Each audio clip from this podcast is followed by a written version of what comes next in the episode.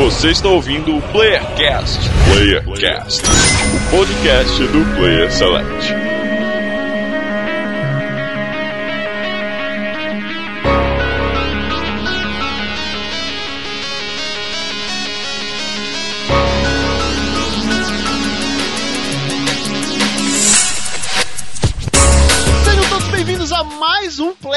De São Paulo que nos fala Daniel Dan Lost e eu quero um jogo onde eu controle o Zé do Caixão. É um jogo de Kinect que você dá uma unhada nas pessoas. Ah, já tem né, um parecido. Qual que é? Aquele Nightmare, não sei o que lá, não lembro o nome, é de Kinect. Você dá soco e facada e a porra toda. ah, é, pode crer. Mas não é o Zé do Caixão. De São Paulo aqui é o Almir e eu tinha medo do filme Convenção das Bruxas. Nossa, Porra, que tá muito é fraco, esse? cara. Não, esse filme era assustador, cara, com a Angélica Houston, né? Esse mesmo. Ah, Essa mulher é uma... Transformava, transformava as crianças em rato, não era um negócio assim? Isso, isso. Tem uma cena assustadora que todas maluco. as bruxas começam a arrancar a pele das costas e elas ficam Mano, horrorosas. essa assim. cena eu tinha um cagaço, irmão. Um cagaço. Esse filme é sessão da tarde, puta pariu. E, e essa Angélica Houston, ela é uma incógnita foda na minha cabeça, porque ela é bonita e ao mesmo tempo horrorosa. Eu não consigo definir, assim. Uma parte do meu cérebro fala, é horrorosa, bonita. Vocês e mais dois ouvintes sabem que é a Angélica Houston. Pô, hoje tem o Google, o pai dos burros, aí é só digitar lá, pô. É, De Santa Catarina, que é Marcelo Guaxinim, e nada me assusta mais nessa vida do que o Márcio vestido de mulher. meu Deus. Puta que Mentira. pariu. Ô, Márcio, Ó. eu, vi você tá muito baitola, velho. Links estarão no post, lindo. Mas ele tá vestido de mulher ali? Eu pensei que era o Natal. Tá, dele. velho. Tá, tipo, Achei que era normal. ele, ele tá de Ran- Ranger É Rosa. fantasia? É uma festa fantasia que eu fui, eu fui de fada do dente. Que durou mais Tá, um fantasia. mês. Durou um mês essa A, festa. fan- a fantasia era de fada, né? Não de mulher, o resto é normal. Cara, mas vocês não têm noção como teve nego que amou essa porra e ficou dando like em todas as fotos. É, todo mundo adora de ver o outro sendo zoado. Não, não, tem, tem gente que acha que gamou, é, é sério. É, foi Não vou dizer que foi o Almir. É, aqui quem fala é Márcio Barrios e o jogo mais assustador de todos os tempos é o da Bruxa de Blair, que ninguém deve ter jogado. Provavelmente não. Já alguém Quem? jogou? Nem, nem Quem? sabia que tinha. O filme era assustador. O filme era assustador na época, né? Ah, tá bom. Mais ou menos, mais ou menos. Mais ou menos, mais ou menos. Agora todo mundo é macho, mas na época. E de Minas Gerais aqui é o Igor e eu não me assusto com jogos de terror. Ah, é. Olha aí, ó. Fodão. Porque eu não jogo aqueles caras. Essa daí eu vi de longe vindo. Não, obrigado. Então hoje vamos falar dos jogos de terror, né? As mudanças que tivemos ao longo do tempo, como estão, pra onde vão. Tá parecendo o, o Globo Repórter, né? Que se alimentam jogos de terror, como vivem. Vamos passar aqui por uma lista extensa aqui dos jogos, vamos falar rapidamente sobre cada um, o que, que cada um agregou para o gênero, né? Como ele está hoje, o futuro dos jogos de terror. E estamos aqui com um cara que é feio, por isso que, né? Pra causar terror. Ele é feio e eu descobri, eu descobri que ele é gay também hoje. É Olha, cara, ofensa gratuitíssima. Espero que não estejam falando de mim.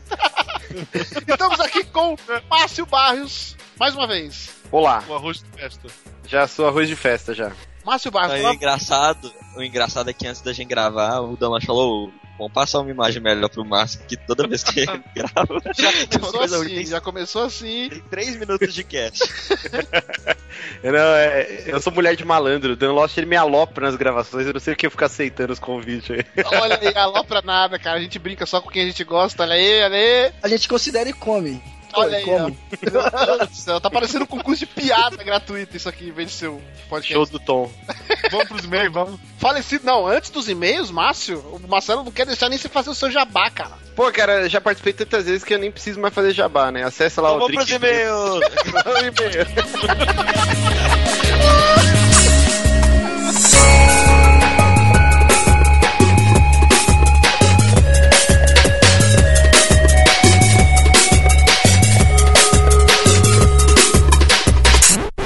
Que que é isso, menino? É um e-mail, é, é do PlayerCast.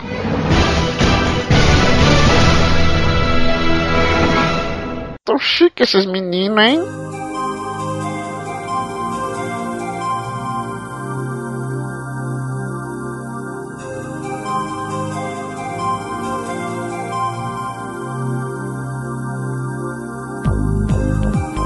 E chegando a mais uma leitura de e-mails e comentários do Playercast. Olha só. Olha só, estamos Olha chegando. Ouve só. E olha também, se você estiver no site, você pode olhar o banner bonito que fizemos, a vitrine desse cast.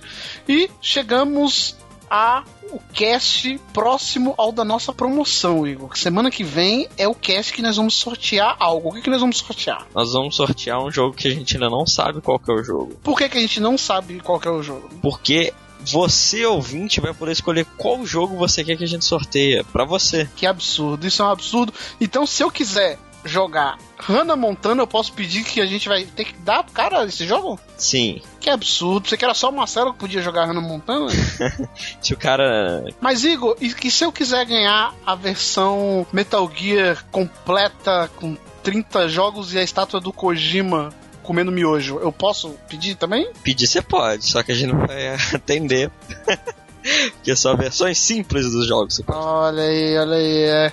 Ainda não estamos no nível de importar produtos, até porque temos que ajudar a economia do nosso país. É só por isso. né? Você tá precisando, né? À toa aí que o PlayStation 4 custa 4 mil reais, a gente tem que ajudar o nosso governo com impostos.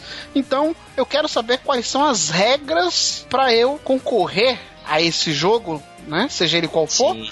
Lembrando que se você está ouvindo isso após o dia 7 de dezembro, uma semana depois desse cast, na verdade, dois dias você tem, né? Se você está ouvindo no lançamento desse cast, tem dois dias para participar da promoção. Se não, um abraço, você perdeu a promoção. É, então ignore isso aqui.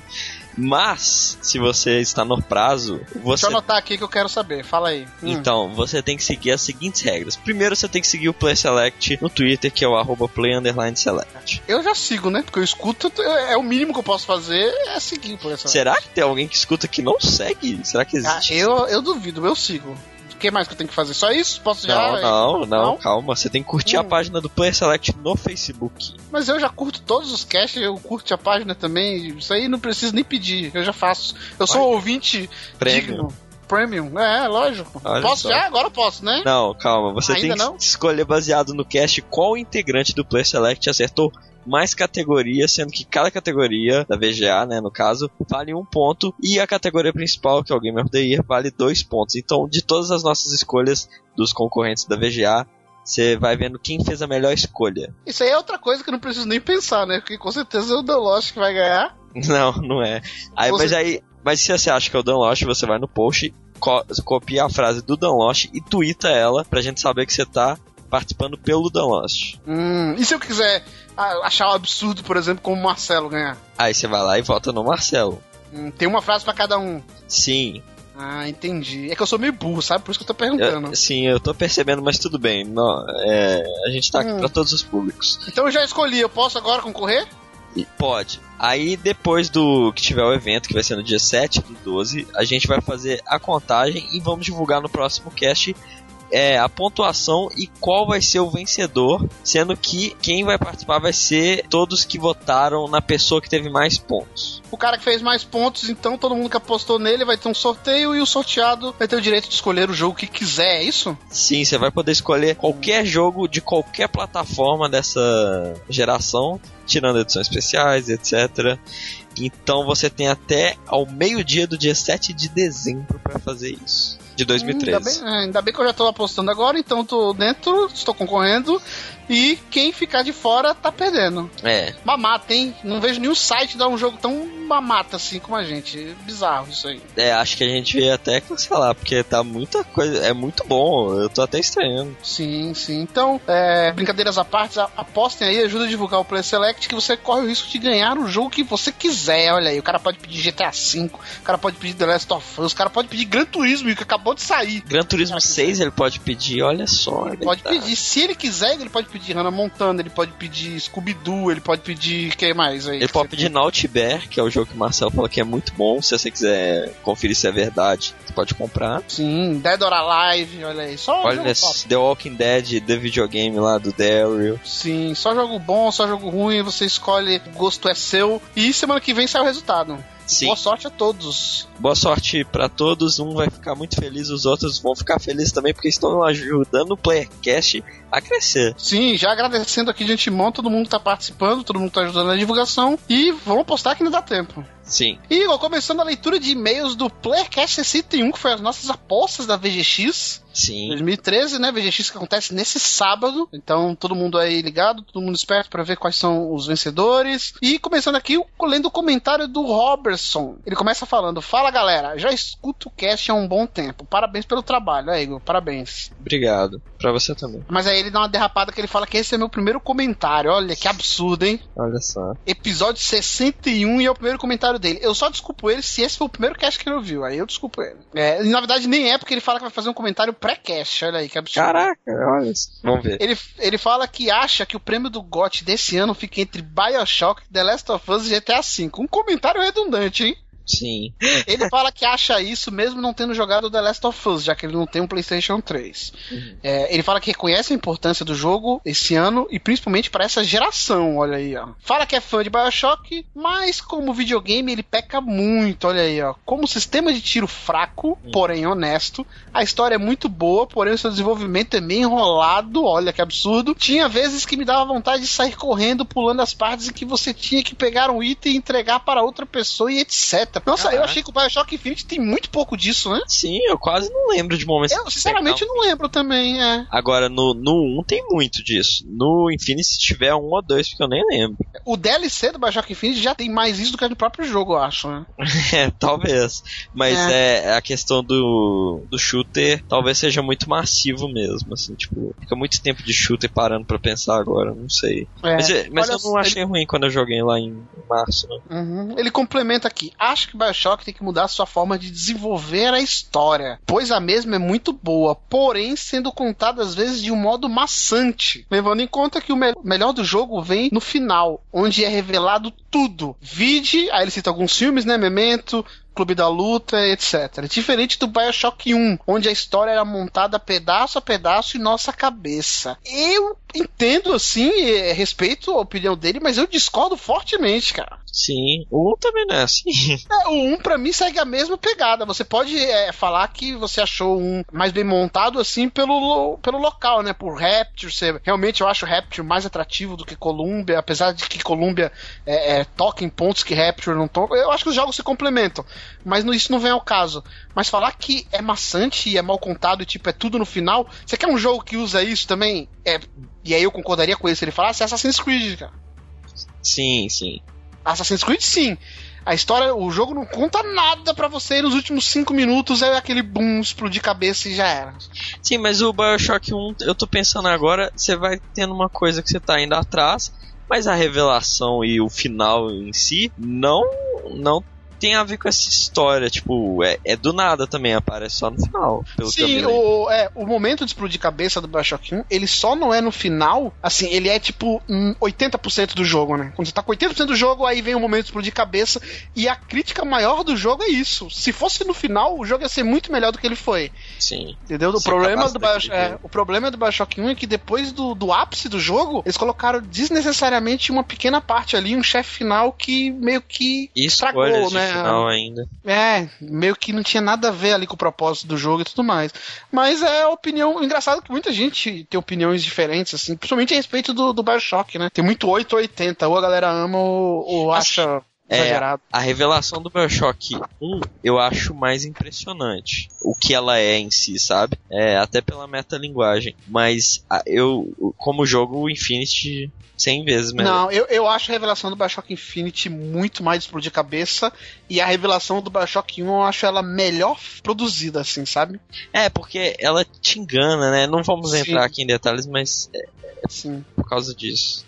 Aí ele continua falando: os áudios do Bioshock 1 são bem mais relevantes do que os do Infinity. É outra coisa que eu meio que discordo. Mas beleza, ele continua. E no geral, o primeiro jogo é mais competente. Bioshock Infinity é um jogaço. Tem uma direção de arte impecável e uma história incrível. Porém, não é um jogo perfeito. Entretanto, GTA V, como videogame, desempenha um papel muito melhor em mecânicas, um mundo vasto para se explorar e uma história melhorzinha em relação aos outros jogos da franquia. O mesmo peca em ter missões é, que podiam se desenvolver melhor, os roubos são poucos e as propriedades podiam ser ser relevantes como no Vice City. Hum. Olha aí. Na, na verdade, ele colocou pontos fortes e fracos de cada jogo, né? Sim. Ah, na verdade, ele falou: ah, o Bioshock não é. é Não vai ganhar como perfeito. jogo. Não, não. Ele fala que o Bioshock não é perfeito. Eu acho que nenhum dos três jogos é perfeito, né? Cada um. Eu não diria que tem problemas, mas ele- eles têm pontos mais fracos, né? Sim, eu acho que não tem e- como um jogo ter foco em tudo e tudo ser perfeito, né? Assim, o, provavelmente, como a gente falou, o GTA V talvez ganhe o GOT, mas pra mim ele é longe de ser o melhor. É, aí é a opinião pessoal de cada um, né? É, é isso que eu falei. Os jogos, dificilmente vai existir um jogo que é perfeito em. Dificilmente não, acho que nunca vai existir. Que é perfeito em tudo. Entendeu? Você vai gostar mais dele se ele tiver os pontos fortes dele baseado em coisas que você mais gosta. E assim que você vai diferenciar um jogo que é ótimo de um jogo que é bom. Então é isso aí, Robson. Comente mais e valeu pelo comentário. Ele, ele terminou e não falou a aposta dele. Mas eu achei aqui que ele como ele deixou pro final que é GTA V. Ele tá com a Ah, massa. não, com certeza. Ele tá com o povão. É, vamos ver, né? E tem que ver também se se leva em conta a VGX como padrão, né? Se ela é melhor e tal. Mas enfim, vamos então agora pro comentário do João Marcos Silva, que manda o seguinte: Preciso dizer que apesar de ter gostado muito do The Last of Us, tenho que reconhecer que Bioshock tem uma história muito mais complexa e não consigo listar erros ou falhas do jogo, já que o The Last of Us tem algumas falhas como texturas carregando na minha cara, anti-aliasing zoado, inimigos intocáveis, ela invisível para os inimigos e etc.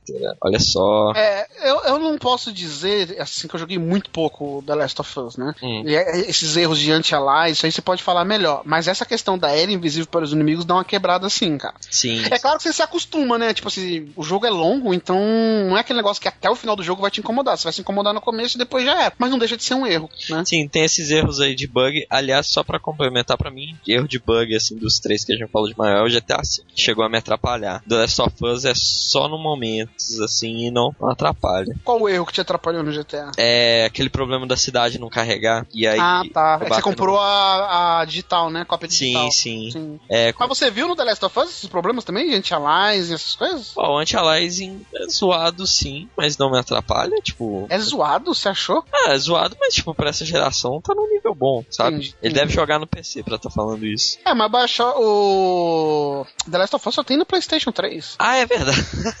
não, Tem então, é não, não, mas ele deve ser alguém que joga no PC pra tá reparando. Entendi, entendi. É porque no- quem joga no PC tem como regular todo esse. É, agora o a ela invisível pros inimigos é uma crítica, mas é proposital que eles fizeram, mas ainda se incomoda. Proposital, você quer dizer como assim é proposital? É, eles programaram pra, tipo, a Ellie não não, Não, tá, eles programaram, mas isso é, um- é uma crítica. Tipo, não é porque eles fizeram de propósito que não tem que ser uma Não, um então, erro isso, que eu-. Isso- sim, exato. Foi eles fizeram com essa intenção mesmo, ela não vai chamar a atenção dos inimigos, não é um bug, mas porra, isso aí incomoda.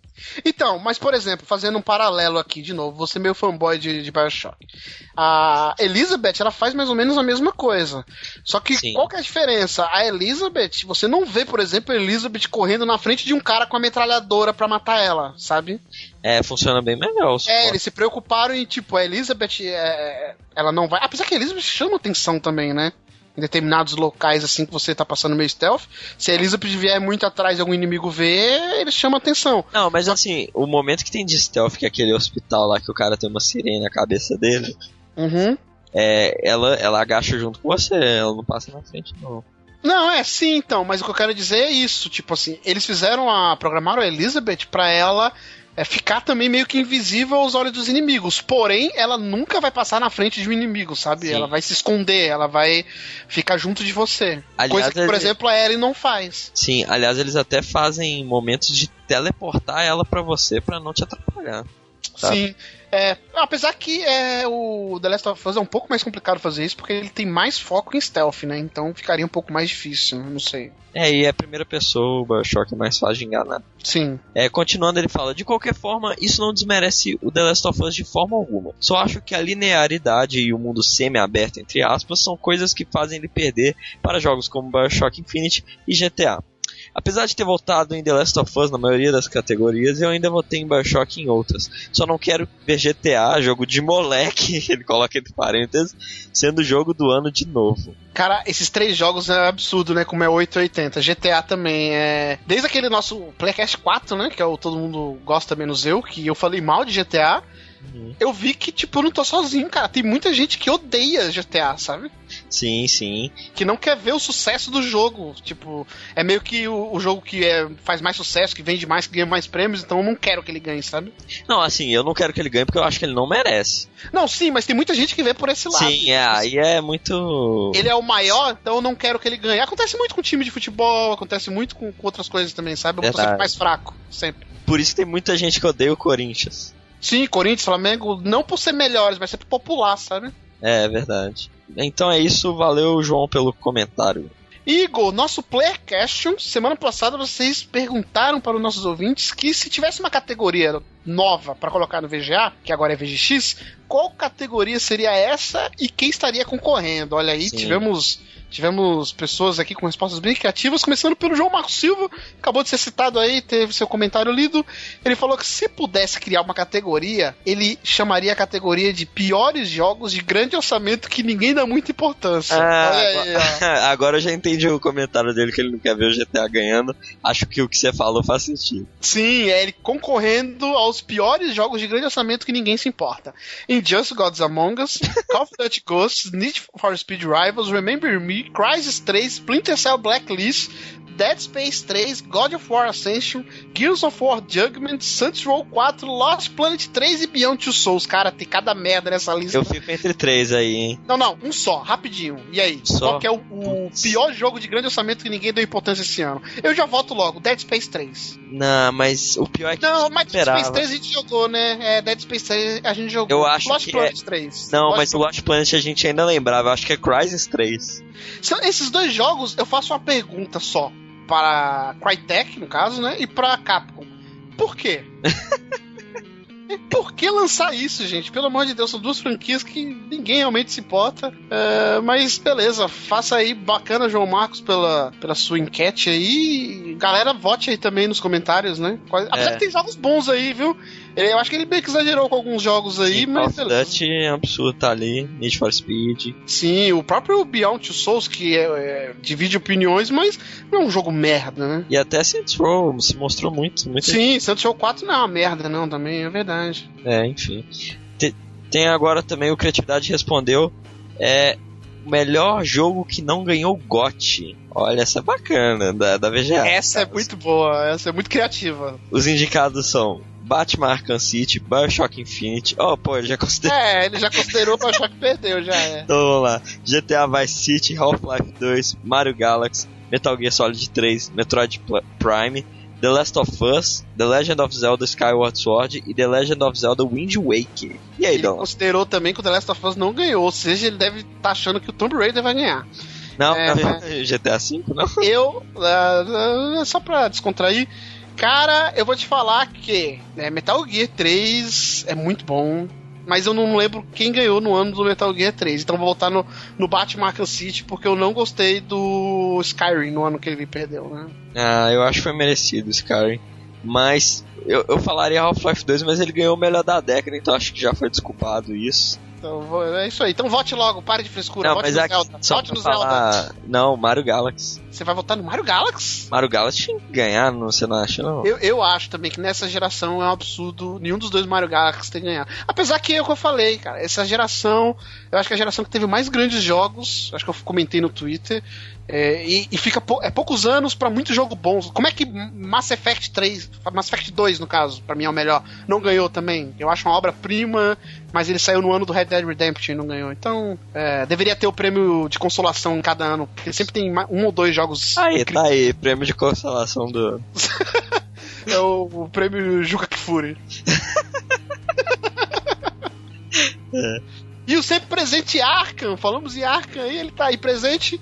Ele também fez a enquete dele aqui, que é o jogo mais falado do ano nos podcasts de games. Caraca, muito boa essa também, hein? É, no nosso, quem que seria? Bioshock? Sim. Ah, o nosso, é- eu acho que foi o que a gente mais falou, foi o Bioshock. Teve algum outro jogo que a gente falou muito esse ano desse jogo, citou muito ele. Só que ele não colocou os candidatos, mas eu achei bacana. Mas falando num geral assim, eu acho que o GTA também tá junto. O The Last of Us também foi muito falado, eu achei. É. É, o- os três jogos, né, foram os mais falados. Eu achei que também o Rayman, Rayman Legends foi bastante falado quando ele foi lançado. Sim, sim. Sim. E o bizarro é que ele fez mais de uma pergunta, né? ele falou melhor jogo anual do ano.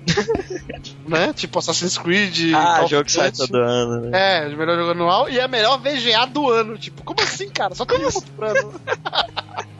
Deve ser aquele cabo que você liga no PC. Ah, é só se for o melhor melhor cabo cabo? do ano. é. É. Então, valeu aí pelas perguntas, galera. Igor, qual que é a pergunta dessa semana?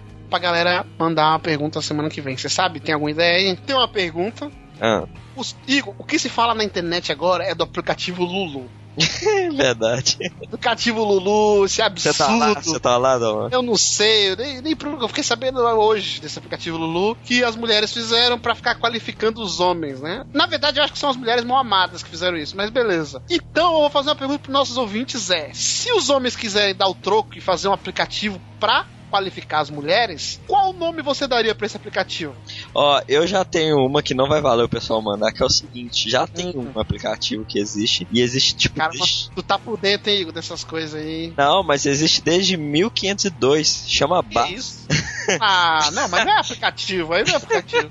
Lá os homens qualificam as mulheres. Eu que- quero nomes originais, pelo amor de Deus, porque Lulu é um nome bizarro, né? Pelo amor de Deus. Sim, vai ser bolinha. É, vai, vai ser aplicativo bolinha.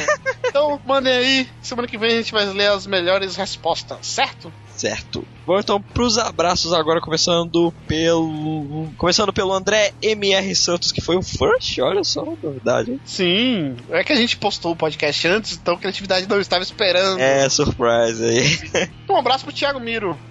Um abraço pro Luiz Braz, que curtiu a promoção. Um abraço pro Jota, que defendeu o Bioshock Infinite do comentário do Robson. Ficou meio que um fórum ali, sabe? A galera defendendo, porque achou um absurdo o Robson falar que o, o shooter Bioshock Infinite é ruim, é medíocre. E aí depois ele consertou falando que era um dos pontos fracos do jogo. Hum, olha só.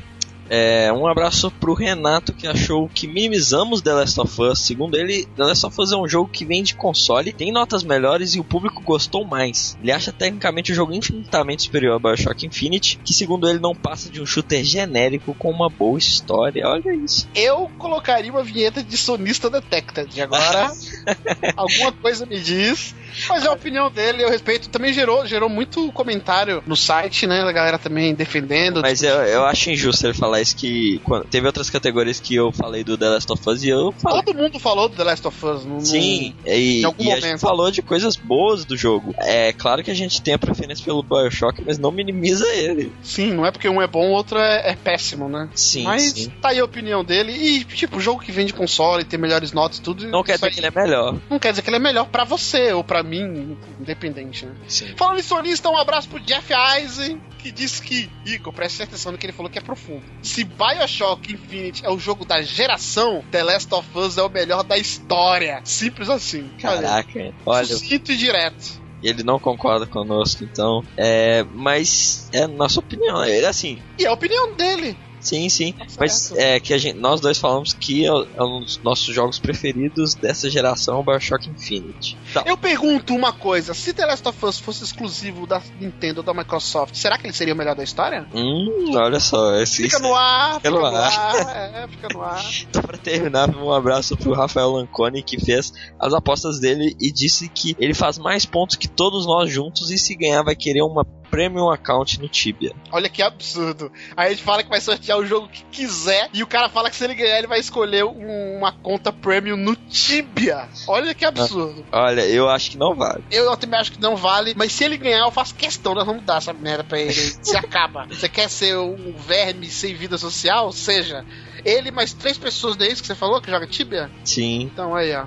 Ó, então, mas aí, se ele, tipo, falou zoando e na hora ele mudar, não, vai ser esse se você ganhar. Vai ser esse, se você ganhar já é o prêmio. Não precisa nem mandar um e-mail falando do jogo. A gente já sabe que é o Tibia. Então, mas brincadeiras à parte, valeu aí pra galera que comentou. É, inclusive, muita gente falou isso que o Rafael falou, que a gente foi muito mal nas apostas, porque a gente foi com o coração. As pessoas não entendem isso. Gente, vocês têm que entender que o coração é o que conta. Que graça tem você ser artificial ali e mentir o que você acha, né? É, e o que, que, é- que, que é uma aposta, assim, tipo, entre amigos, uma conversa de uma premiação que não tem lógica nenhuma e não vale nada, sabe? Então eu voto com o coração mesmo, tô nem aí. Sim.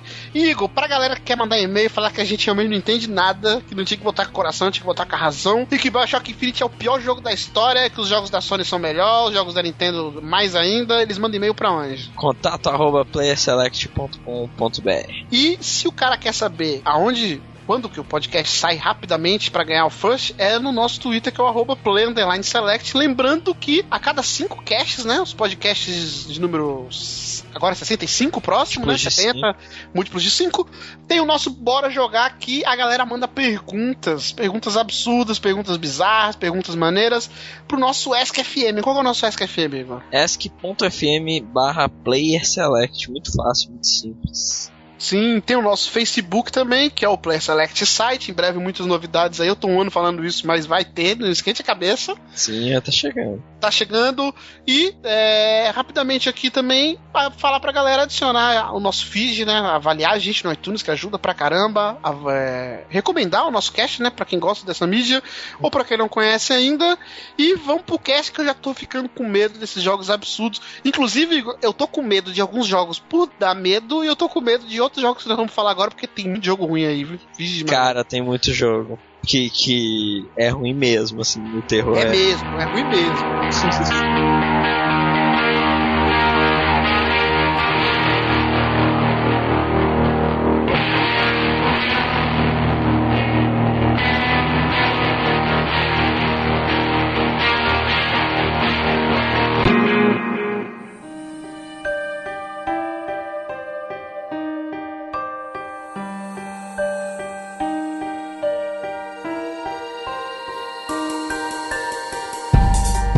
Nos e-mails para falar sobre a história dos jogos de terror, né? Um gênero que veio ficar famoso, acredito eu, agora, nessa última década, década de 90, nessa década é, que estamos agora, os anos 2000, né? 2010 também. Mas que começou lá no longínquo Atari. Tivemos, sim, algo que eu não sei se era terror mesmo, acho que era mais uma simulação de algo que parecia o terror, né? Lá tivemos o Halloween, Massacre da Serra Elétrica, também dois jogos pra Atari. Alguém chegou a jogar Atari, esses jogos na época? Eu, eu jo- joguei tempos depois, assim, por emulador. E eu não vejo como. O cara tem que ter muita imaginação pra se assustar com aquilo ali. Sim, tinha que ter muito. Muita imaginação, menos. E é mesmo, assim, baseado porra. nos filmes, né? A gente vê hoje em dia jogos que são baseados em filmes uma merda e vem desde aquela época. Não, mas aí também Às não dá pra vezes- você pegar a mentalidade de hoje É. e julgar o jogo daquela época. Naquela época era incrível. É o mesmo jeito que quando saiu, sei lá, o PS1, você falou, meu Deus, é o melhor gráfico do mundo e hoje é uma coisa horrorosa. Mas assim, eram jogos bem medíocres, né, cara? Era repetição, né? Do Halloween ficava repetindo os cenários. Halloween eu joguei na época, na época, né? Anos depois também, mas eu joguei esse jogo de 83. Eu me, o que eu me lembro dele era a música que era repetitiva, né? Então você ficava na cabeça aquele toquinho do, do Halloween, do filme, né? É, era bem maçante, mas aí ficava na sua cabeça. E eu achava legal na época que eu joguei, que tipo, eu imaginava, pô, um jogo dessa época com uma jogabilidade diferente, né? Porque a gente não tinha que, que matar, no caso, o. Como é que era o nome do personagem? Mike, Mike- Mike Myers. Michael Myers. Não, não. Michael Myers. Mike Michael- Myers é o comediante. É, o verdade. Austin Powers. É, o Michael Myers, você tinha que fugir dele, né? E além disso, resgatar, acho que umas crianças, eu não lembro, tinha que resgatar alguma coisa. E Eu acho que você tá confundindo com o jogo do Jason, cara, pro, pro Eu NES. acho que é. Será? Acho que tá confundindo com o Acho- Outlast. Caralho? Não, Esse daí, é se eu não me engano, era só você fugindo do, era do só Michael fugir, Myers. né? E aí era o inverso no Massacre da Serra Elétrica que você jogava com o Leatherface, né? Que é o gordão, né? Que segura a Serra Elétrica. Você tinha que assassinar as pessoas. Acho que é isso, cara. É, eu não joguei, então também não sei. Se vocês quiserem linkar, tem um episódio muito foda do Angry Video Game Nerd que ele fez só sobre jogos, né, antigos de terror. E aí ele, ele jogou, assim, ele fala do massacre, do, do Halloween, ele fala desse Sexta-feira 13, é um episódio bem bacana dele. Bacana, vai estar no post. É, mas nada assim que nem lembre o que, que era terror mesmo, né, nos videogames. Pulando agora um tempinho, vamos pra 86, um jogo da Capcom. Eu queria até saber pra vocês se é terror ou não. Ele se autodefiniu como terror na época, que é o, o Ghost and Goblins, né? Cara, eu nunca sei, é Ghosts and Ghosts ou Ghosts and Goblins? Então, tem os dois, não O Goblins tem? é o primeiro, né? O Goblins é o primeiro e em 90 teve o Ghost and Ghosts. É, Eu acho que é ou isso ou o contrário. É, não, eu acho que é isso mesmo, é isso mesmo. 87. Saiu o. 86, né? No caso, o Ghost in Ghost, que tinha aquele cavaleiro, né? O Arthur. Isso. É. Ele Sinceramente, ficava de eu- cueca, samba canção. Então, cara, eu, eu não considero um jogo terror, eu considero um jogo plataforma com temática de terror, né? No É, caso. tirou, tirou as palavras da minha Cara, boca também, acho. Se tu fica de samba canção correndo num cemitério, não é terror. Só, se- só se tu for pessoa, é. é. Mas a gente tá falando Porque- baseado no que a gente tem hoje, mas e na época? Já era um Eu- já. Cara, mas side-scrolling eu acho que não tem como ter terror. Não, não, até tem. Tinha aquele Splatterhouse Mega Drive, que era um jogo com temática forte de horror. Mas no caso do Ghosts and Ghosts, ou Ghosts and Goblins, ele era tipo galhofa total. O cara ficava de, de cerola com um coraçãozinho. Ele virava um pato quando o feiticeiro te jogava. Ele tinha um. um Teor cômico, né? É, um teor cômico bem forte, assim. É, fora que também a gente tem que definir se é terror tipo a temática ou você ficar com medo, né? É.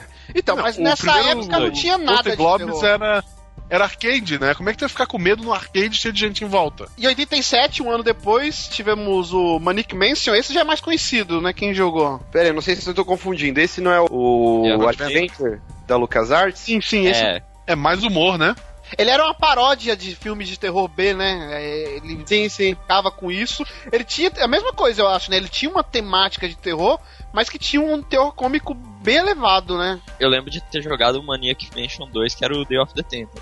No Day of the Tentacle você tem uma parte do jogo lá que tem um fliperama e você consegue jogar o Manic Mansion inteiro, né? E inclusive eu acho que ele era pra se passar na mesma casa, não tem um lance assim? Sim, Ah, sim. Sim, sim. Que os tentáculos tem no primeiro jogo e eles aparecem no segundo. é. O diferencial, assim, o principal característica do Manic Mansion é que ele tinha finais diferentes, né? Não sei se ele foi inovador nisso na época, mas acredito que se ele não foi o jogo inovador, ele era um dos primeiros a ter finais diferentes. Opção de você escolher vários personagens diferentes, né? Não tinha só um protagonista. É, tinha um lance também que você podia começar o jogo com qualquer um deles e se um morresse você continuava jogando com os outros, não Outro, tinha um é. game over em si, né? Era bem inovador, né, assim, pra época. O Heavy Rain, toma essa. Ó, de, de que roubando aí as ideias. de 87, olha aí, bem nova a ideia. É. E aí, em 87 também surgiu uma nova franquia, né? Que hoje eu acho que eu poderia responder que não é de terror, mas na época eu não sei, eu queria saber a opinião de vocês, que é o Castlevania. É te- é a mesma coisa, é temática. Não, mas ele não tinha É. cômico, Castlevania. Não, mas era muito mais aventura ali. O terror era tu conseguir pular com aquele personagem sem cair. É, eu acho, eu acho que entra na mesma, eu acho que entra na mesma categoria do outro que a gente falou, que é, é jogo de plataforma com temática terror, mas Mas nesses Enfim. jogos eu acho É. que a música é o que mais dava medo. assim. Sim, também acho. Porque como é que era a plataforma 2D, os gráficos né, da época, Sim. como é que eles iam fazer algo pra te dar medo naquela época, se a gente for pensar? É, só a música Ah, não. tocando no talo lá e dando aquele clima tenso. Tu tinha alguns jogos, que agora eu não vou lembrar o nome, que eram de textos, que era tipo um filme, um livro interativo. Daí tu podia, tu- tu- na história tu ficava mais, era imersivo, tu até podia te, te assustar da mesma forma que um livro, que também não é grande coisa, né? Mas assim, pra te criar um terror e tal, acho bem difícil. Aí, dois anos depois, tivemos um jogo que foi muito importante pro gênero, né? Mais pra frente a gente vai detalhar mais o porquê. Mas em 89 saiu o Switch Home. Alguém conhece? Alguém conheceu antes, por exemplo, de Resident Evil esse jogo? Porque com Resident Evil ele ficou famoso, né? não. É, não. É, eu também não. Era um RPG, né, pro Nintendinho. Sim. Jogo que Resident Evil se baseou, né, pra existir. É o que dizem na história dos jogos. Esse é aquele, acho que é Clock Tower, né? Não, ele não é o Clock Tower. Não, o Resident Evil bebeu dessas duas fontes, não? Ah, eu não sabia. Do Clock Tower também? Pra mim era só desse. É, tem bastante coisa do Clock Tower no Resident, né? Dos puzzles, tudo. Esse Switch Home eu Sim. nunca cheguei a jogar, assim. É, eu também não, só escutei falar muito dele, mas eu não tenho nem muita ideia de como que ele é. Mas só por ser um RPG, era algo diferente, né? Ele devia ter características bem interessantes pra um jogo da época. É, é que aí a gente tá dando mais ênfase nos consoles, né? Mas no PC ele já flertava já com jogos de terror, acho que antes até, né? O primeiro Alone in the Dark acho que é dessa época, não é? Ou é 92? Não, 92. Acho que 92. veio depois. Ah, é, pode crer, pode ver. Vem um É, a, gente, a gente vai falar dele. O Sweet Home eu acho que não tinha pra PC, eu acho que era só Nintendinho, né? Então. É, mas a limitação gráfica, ela acaba. Tu... Oh meu Deus, um pixel negro, o que que será que ele vai fazer comigo? é, Nessa época Isso- já tinha gráficos melhores. Nintendinho já, já melhorava é, graficamente, mas eu acho que recurso também. Não, não podia muito explorar, sabe? Não tinha muito que explorar nessa época. Isso é uma parada que Aham. eu acho que limita bastante jogos de terror, né? Porque se você pegar qualquer outro gênero, né? Quer dizer, claro, tudo com ressalvas. Mas você pode fazer um shooter com um gráfico cartunesco, um jogo de aventura. Agora, o terror, pra passar a mensagem, tem que ser um jogo Verossímil, né? que ser muito verossímil. É, então, é complicado isso. Eu acho que os jogos de terror que eu lembro, assim, ou em primeira pessoa, ou no máximo, tipo, em terceira, mas com a câmera bem perto, assim, do personagem. É. Não necessariamente. Tipo, Dead Space, Resident Evil, os, os mais recentes, assim, né? Se bem que o primeiro era com a tela, a câmera parada, mas. E de primeira pessoa, eu acho que o Doom. É, eu acho que depende da época. A gente vai tocar nesse assunto mais pra frente. É, indo agora pra década de 90, né? Tivemos a continuação, Ghost in Ghosts, e em 91, Super Ghost in Ghosts, que seguiu a mesma premissa do Ghost in Goblins, então acredito que não é terror, né? Na opinião de todo mundo. Que- Tu tá me dizendo que a Capcom pegou o mesmo jogo e refez e lançou como se fosse um jogo novo? Sim, na década de absurdo, 90. ela nunca faria isso hoje. Nossa, É. que loucura. Seria como lançar um Street Fighter 4 três vezes. Isso, igualzinho, a mesma coisa. E tem gente que reclama hoje em dia dela, mas beleza. É, acredito, acredito que a partir de agora a gente pode falar realmente que era terror. Né, na minha opinião, É, em 92, como o Márcio falou antes, saiu Alone in the Dark, que é considerado o primeiro survivor horror, né, cara? Assim, pra valer. Aqui- O primeiro Alone in the Dark é qual? É o. Já podia escolher o homem, a mulher, era uma casa? Isso. É, o- é isso, é o Esse- primeiro você joga com o Dr. Carnaby, né? E eu não lembro o nome É. dela. Na verdade, todos são com esse cara, não é não? O 2 e o 3 também. Não, são parentes, né? Então, é meio que como se fosse um um Zelda, né? São vários links. Eu não sei se tô cagando regra aí, mas acho que sempre repete Não, o eu acho que, eu nome, acho que é mas assim, é. É. eu acho que deve ser mais ou menos isso. O, que, o que eu mais joguei do, the Dark foi aquele que era dos piratas, que o maluco começava a explodir num portão com uma é o bomba. 3. É o 3? É o 3 ou é o 2? Não, o 3 é no Velho Oeste, acho que é o 2 É, dos piratas. O 2 era bem mais voltado pra ação, saiu um ano depois, e o 3 um ano depois, né? Saíram em 93 e 94. Mas o que fez É. sucesso mesmo foi um. Todos são bem conceituados, assim, principalmente na época, mas acho que o 1 é o mais é, Sim. consagrado, né? Vocês jogaram na época que ele saiu? Não, eu joguei depois só um Um também não. pra ver eu como é que joguei é. o 2. Cara, eu vou te falar que Eu era pobre, eu era pobre e meu pai não deu console pra mim, aí não tive Época... Não, ele não é de console, a gente Não, mas ó, o Alone in the Dark 1 eu joguei no grande e inesquecível console chamado 3DO, meu querido. Ah, ele saiu pra 3DO, saiu mas pra bem- 3DO em 94 ele saiu. Então mas eu joguei bem bem depois. não foi em 94 Tá, mas tu teve um 3DO? Não, meu tio tinha, e dentre os jogos que tinha nele, tinha o Alone in the Dark 1. Tinha ele, Need for Speed, Rod Hash, Gex. E era Eu lembro- inesquecível. Cara, era na época de lançamento do Play 1, então era aquela época que não tinha um console assim consolidado. Nintendo 64 eh, ia sair ainda, se eu não me engano, né? O, o Super Nintendo já era meio que antigo, então tinha esses consoles, Sega CD, tinha 3DO, tinha. Ou então você jogava no PC, eu nunca fui de jogar no PC. Quando eu joguei Alone in the Dark, acho que eu tinha uns 8, 7, 8 anos e, cara, era assustador aquele começo, Era. porque você entrava com o carrinho tudo podre na casa, né? E aí já mudava a música, e aí você tinha que meio que um tempo cronometrado, porque começava o porão, era bem Evil Dead, assim, né? Influência. O porão começava a bater, alguém tentando sair, e um bicho vinha tentando estourar a janela. Então você tinha que correr, empurrar o armário, empurrar uma caixa pra tampar o porão. E, cara, era assustador a parada, assim. Não existia um jogo que você tinha aquela urgência de tempo que senão um evento aleatório ia acontecer, né? Foi bem inovador na época, assim. Eu lembro que eu não conseguia jogar, cara. Eu cheguei a uma parte que você entra num salão e aí ficava, tipo, uns mortos-vivos dançando. ah, é verdade. Tá. Nossa, era bizarro. E era muito ruim, né? Porque ele era jogabilidade tanque, igual o- os primeiros Resident Evil. E. É, o- eu, eu, eu aprendi a fazer baliza jogando Resident Evil 1.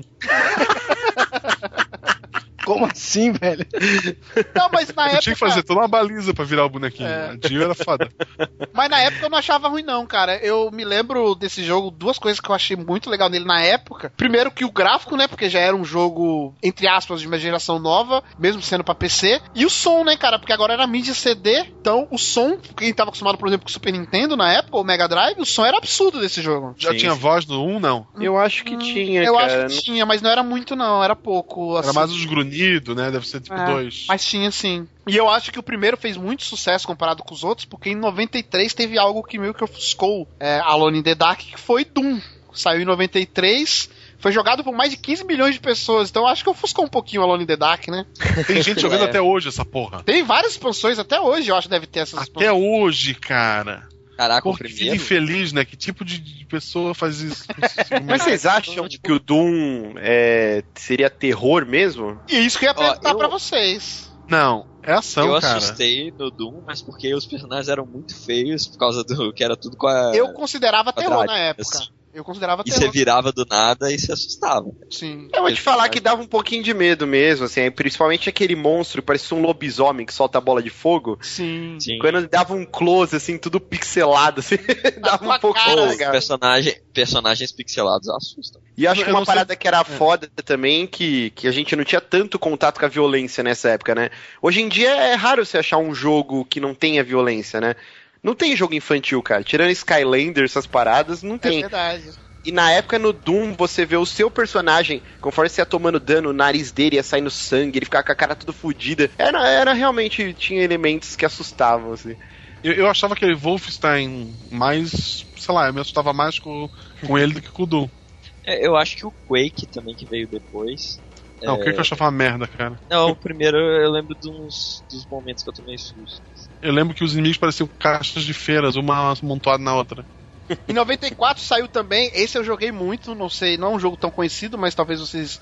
Alguém aqui jogou, principalmente quem teve o Super Nintendo, que era o Demon's Crash, né, cara? Que era o jogo do Sim. Firebrand. Esse era terror. Inclusive o seu personagem já era um terror, né? Porque ele era um bicho feio do caramba, o Firebrand, cara. Era um demônio? Era um demônio. Ele era vilão do Ghost and Ghosts, não era? Hum, não sei porque eu não joguei tanto. Cara, eu não acho que sei é. se- Eu acho Eu não, que sei, É, se, é, eu não é. sei se era, mas parecia muito, tá ligado? Se passa no mesmo mundo, se não me engano. sim, mas era muito bom esse jogo, cara. Do Super Nintendo. Ele, ele tinha um lance meio.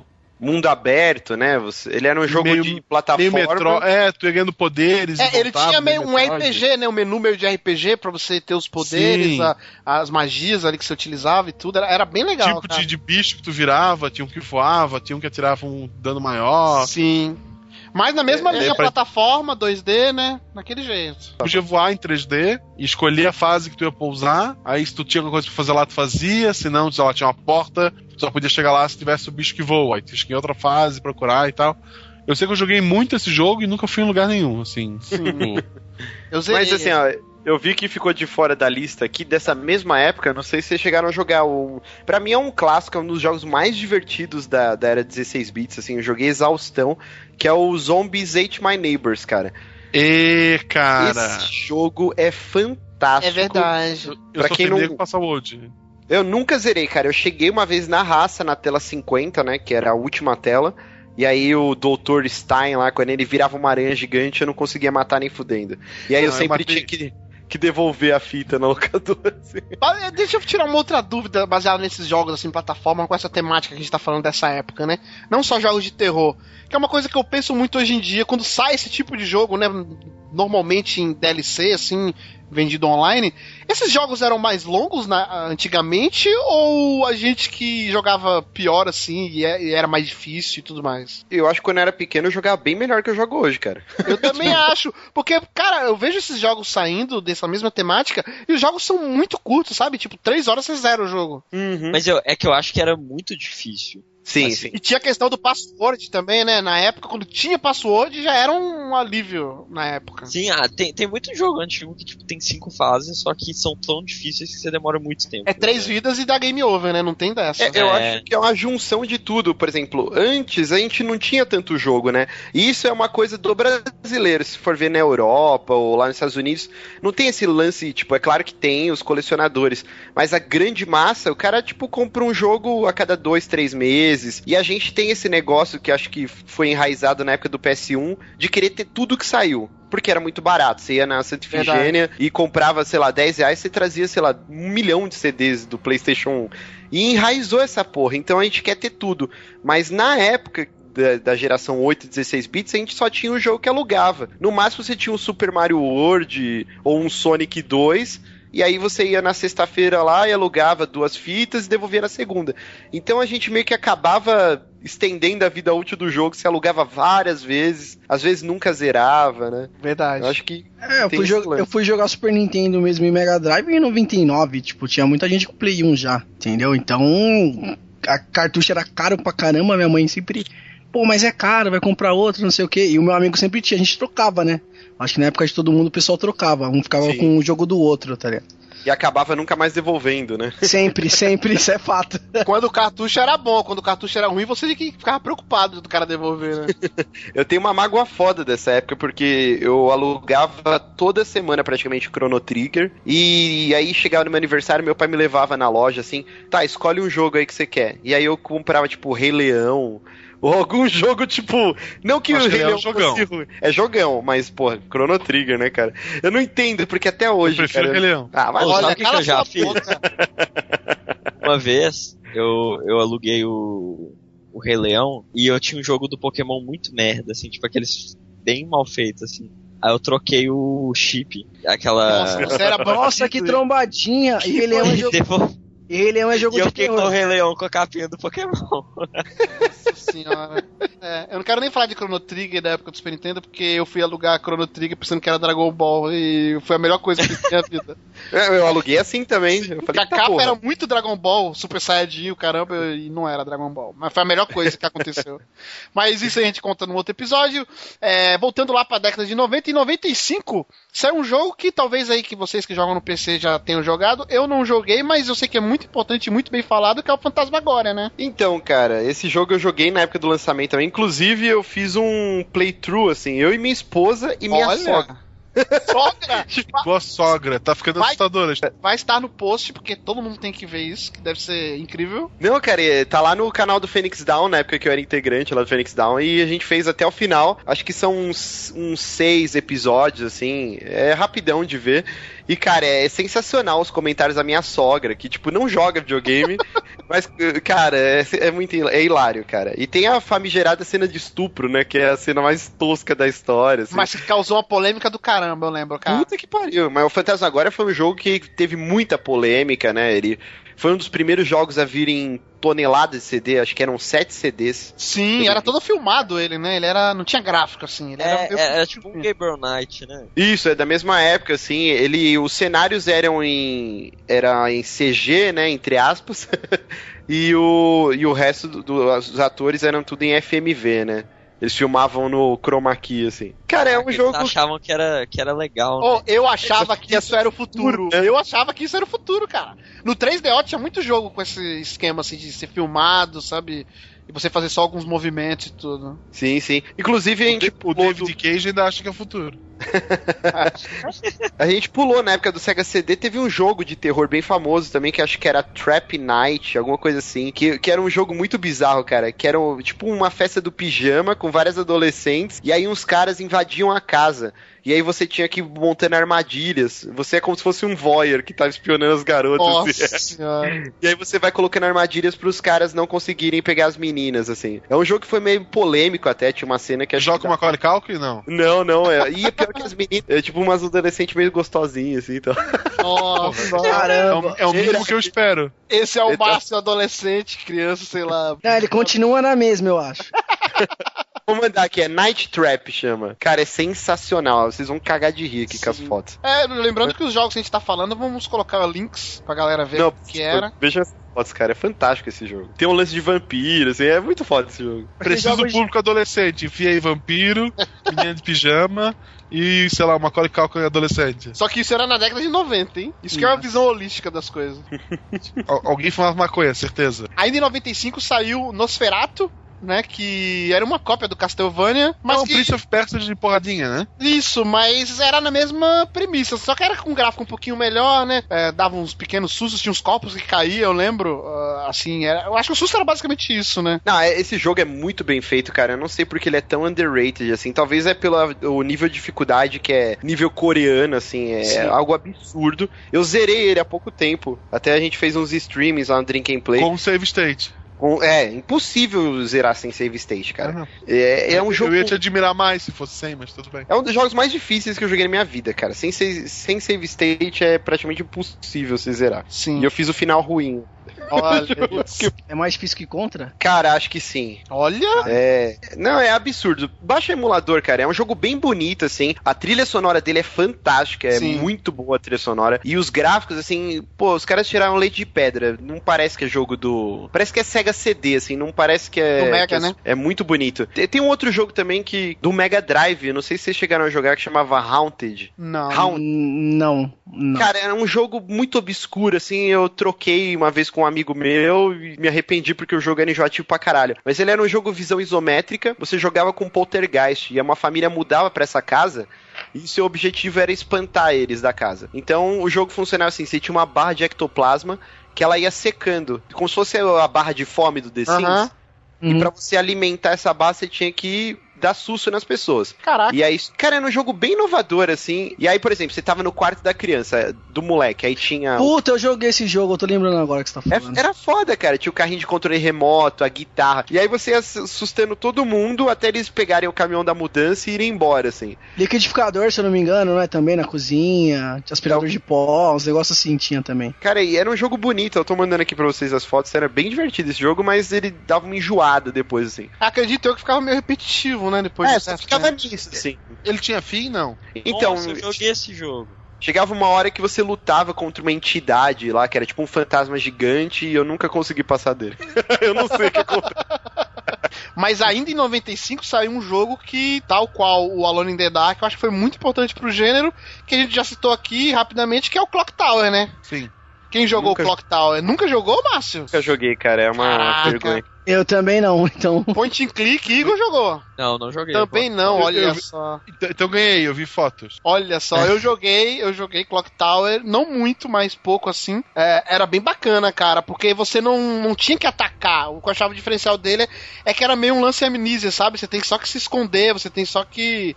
Meio Outlast também, né? Então, eu sempre confundo essa porra desse jogo com o Seventh Guest. Vocês sabem qual que é? Hum, eu não, sei porquê, um, um nome não tem nada a ver com o outro, mas eu sempre confundo os jogos. Mas esse Clock Tower era aquele do Super NES, não era? Ele, acho que ele tem pra Super NES também, tem pra PC. É, Péssimo. PS1, né? Ele acho que ele é PS. Então, eu não lembro porque tem as continuações, se ele é PS1 Porque também. tinha- eu tô vendo aqui tinha um em 3D também. Sim, Deve ser. então deve ser PS1. Ele é PS1. É, eu me lembro que eu joguei nele no PC. Não foi nem no console. Eu joguei ele só no PC assim pra ver como é que era. E tinha uns enigmas que era muito estilo Resident Evil, sabe? Assim que você tinha que puzzle pra passar e tinha uns, uns enigmas e tudo mais. Era bem bacana, cara. Era- eu, eu não foquei nele, mas trouxe muitas novidades. E ali 95 ainda, né? Terror tava meio que nascendo ainda. Tinha um cara com a tesoura gigante ficava atrás de você, não tinha um lance meio assim? Não me lembro desse cara. Ficava atrás do Márcio, atrás de mim não.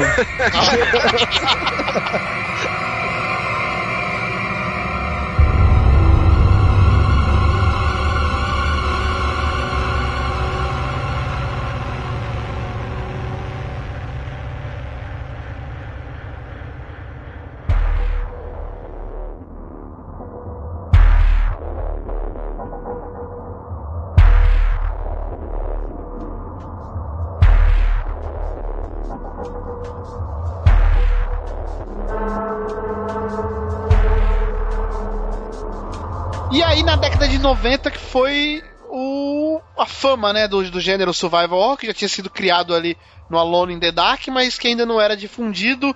E em 96 surgiu um jogo que eu acho que deixou famoso esse gênero, que é um joguinho chamado Resident Evil. Alguém conhece? Não, não, não conheço não, nunca joguei. Mas, mas não era terror? É.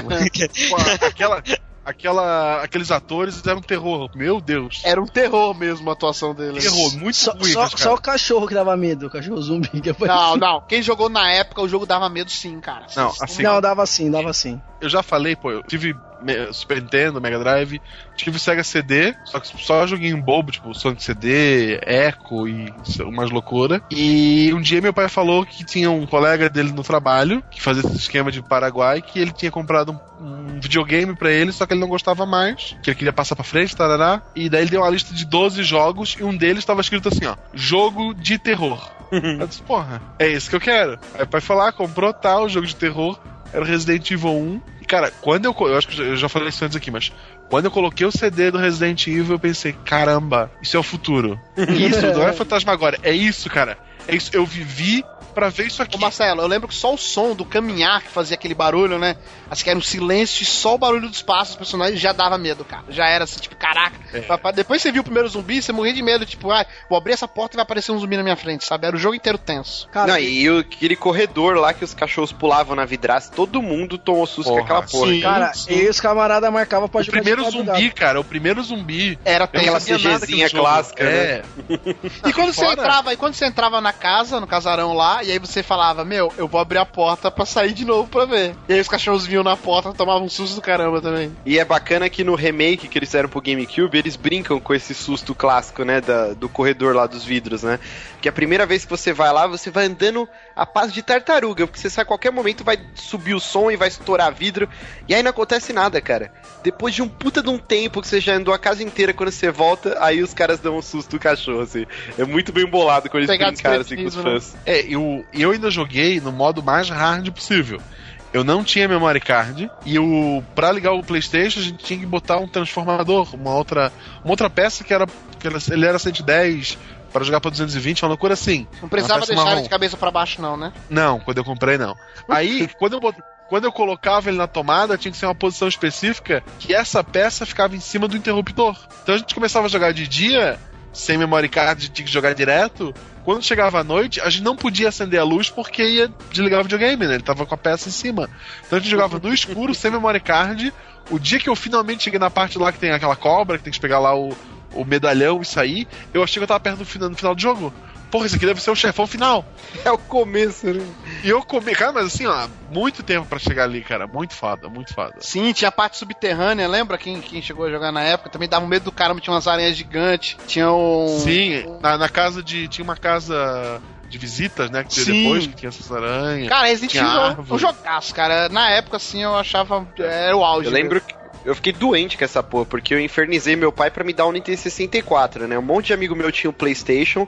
Eu tinha mas eu 64 sempre também. Fui, sempre fui Nintendo Boy e tal. Eu falei, não, quero Nintendo 64. E realmente, os gráficos eram bem melhores e tal. Eu, eu também gostava mais dos jogos. Nos três jogos que saíram era excelente. Não, não, peraí, tem, tem muito jogo foda pra Nintendo Sim, 64. tem mesmo. Mas isso ficou uma outra pauta aí. Mas o, o, o dia que saiu Resident Evil, cara, eu quase chorei, assim, com a ação games na mão, assim. Eu falei, meu, eu preciso ter esse jogo. E aí meu pai, nem fudendo que eu vou te comprar outro videogame. É, o primeiro Se que eu joguei era até Biohazard, o nome, né? Que era a versão japonesa. Sim, sim. E aí eu jogava na locadora perto de casa. Não sei se aí tinha algo parecido. Na locadora perto da minha casa você alugava e os caras deixavam você jogar meia hora qualquer videogame que tinha na locadora. Então tinha 3DO, tinha o Saturn. tinha- Self-service. Na minha, aqui, aqui perto de casa tinha também. Era muito foda. E aí eu queria jogar sempre o Resident Evil. E aí um- o balconista era meio cuzão. Ele. Pega outro jogo, esse aí meia hora é só o filminho de entrada e tal. O cara não deixava jogar, cara. E eu ficava, não, deixa eu jogar, pelo amor de Deus. E aí, realmente, quando começava o jogo, tinha acabado os 30 minutos. Olha aí. E aí, em 97, né? Já com o gênero no auge, eu diria, saiu um joguinho, não sei se vocês jogaram, eu joguei bastante também no PlayStation 1, Nightmare Creatures, que era da Activision, ó aí. Grande Activision. É um do cara que é uma, tipo uma múmia todo enfaixado? Hum, não me lembro se era tipo uma múmia. Era meio que hack slash, né? Só que era uma pegada bem assustadora mesmo, assim. Tinha uns monstros bem bizarros. Era em 3D já, é, livre assim, não que nem o Resident Evil, com aquela visão travada ali, né? Mas teve uma continuação posteriormente, em 2000, que bizarramente a franquia foi pra Konami, como se ela fosse resolver alguma coisa. Mas ninguém jogou.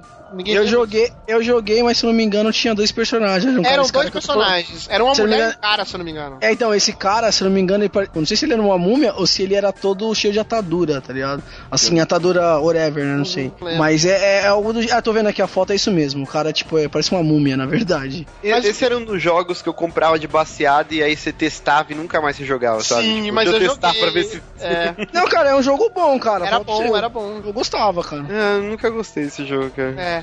Eu- mas o que importa é que em 98 saiu um jogo que eu quis jogar muito, mas como eu era Nintendo Boy, como diz o Márcio, né? Eu era anti-Sega, então eu não tinha um console da Sega pra jogar, que era o House of the Dead. Fantástico. Ah, esse aí eu joguei no fliperama. Que era né? É, só, jogava- só a pistolinha, né? O tirinho ali na, na tela. Esse era... o famoso jogo de praia. Que É, você jogava você ia pra praia nos Sim, flipper. Eu fiquei maluco, cara, por esse jogo quando eu vi que saiu. Maluco na época. Falava, caraca, como assim? E tinha uns gráficos bem bonitos pra época também, né? Sim, bastante. E esse jogo gerou um spin-off que é uma das paradas mais geniais, assim. Inclusive tava em promoção essa semana no Steam, que é o Typing of the Dead, vocês estão ligados? Que ele é o House of the Dead, só que em vez de você mirar com o mouse, né, ou plugar uma, um revólver, ele aparece um texto e você tem que digitar. E aí, se você errar as letras, você toma mordida do zumbi. E, é- cara, é Caraca. fantástico. Esse jogo é muito divertido. É pro cara. pessoal aprender a digitar é isso. Sim, sim. E aí começa, tipo, por exemplo, House. Aí você vai, House matou o zumbi. Começa fácil. Quando chega nos chefões, são frases gigantes. Você tem que ficar igual um louco digitando. É tipo o melhor método de, de aprender da teolografia da história, assim. É, o- Caraca, bacana, bacana. O House of the Dead eu joguei no fliperama. Eu, eu acho que por causa disso, assim, eu não lembro dele assustar tanto, sabe? é. Jogava sempre com alguém e tal, né? Mas aí em 98 saiu também a continuação de Clock Tower, né? Saiu Clock Tower 2, que eu não joguei porque tinha algo muito melhor em 98 pra jogar, né? Com Todo mundo maluco, Resident Evil 1 em 96, dois anos depois saiu a continuação. FIFA World Cup. É, era um, era um terror. 98. É, É um terror. Ronaldinho Soccer 98. é, nada disso, saiu Resident Evil 2 em 98, em que eu pensava que o 1 era o Melhor. auge, o 2 é. O que era aquela abertura, eu já comentei aqui também do Resident Evil 2. Era incrível, cara. Puta que pariu. o 2 é foda, cara. O 2 é foda. Eu acho que foi Eu um virava, jogo que eu. É, aí jogava os- Isso. Eu joguei, tipo, várias vezes CD1, CD2, CD2, CD1. Aí depois CD. Eu, eu peguei o tofu lá, que era o queijo. Tinha o queijo, tinha o. Sim. Era o rank, o rank, o rank, queijo. o queijo. Mas eu lembro que você fazia os finais conforme você jogava os CDs, né? Sim. Se você jogasse o CD1 e o 2 na sequência certa, era um final. O que É, eu achei. jogasse- jogava A e B, né? Isso, se você jogasse ao contrário, era outro final. O que eu achei Isso é incrível, Isso é genial, cara. Eu achei isso incrível, acho que mais do que o gênero terror, foi isso que fez eu. É um dos melhores jogos que eu joguei na minha vida, e eu não lembro de um jogo que tinha isso antes. Alguém lembra de, tipo, parte A, parte B, e se interligar Hum. uma parte com a outra? Não, acho que foi o primeiro Não. que eu joguei E- assim. E se tu pegou munição no armário X com num CD, no outro não tá lá, tu tinha que fazer esse tipo de cálculo, senão tu ferrava a tua segunda jogada. Era foda, cara. É, eu não fazia esse cálculo, mas. beleza. Não, e outra, né? Tinha o Mr. X, que o cara era foda, né, velho? Sem... No, no- no cenário B. velho. Não, no, cenário, cenário B. B. No cenário É, que, era tinha. um, que era uma prévia do que viria né, no Resident Evil 3 com o Nemesis. É, o esquema Isso. era primeiro jogar com a Claire, né? E depois com o Leon, não era assim? Não, tu podia alternar. Tu escolhia Não, não, mas começar. tinha meio que um- uma ordem. que Não, a história, a, a, a história real é primeiro com a Claire, depois com o Leon, né? É. Tipo, É, eu também acho que é. Sim, eu joguei Eu- primeiro Não, com um, acho não, é o isso, velho. É, Depois eu, porra. eu joguei primeiro com a Claire, depois com o Leon, depois eu mudei. É, tinha também uma lenda que eu não sei se é verdade, que tipo, com a Claire era mais fácil, né? Com o Leon era mais difícil, não sei. Sim, sim. Verdade. No 1 eu sei que era ó, bem óbvio. Por causa do A Lockpick. Jill tinha várias vantagens. É, não. Tinha mais espaço no inventório, o lockpick e ela começava com a pistola.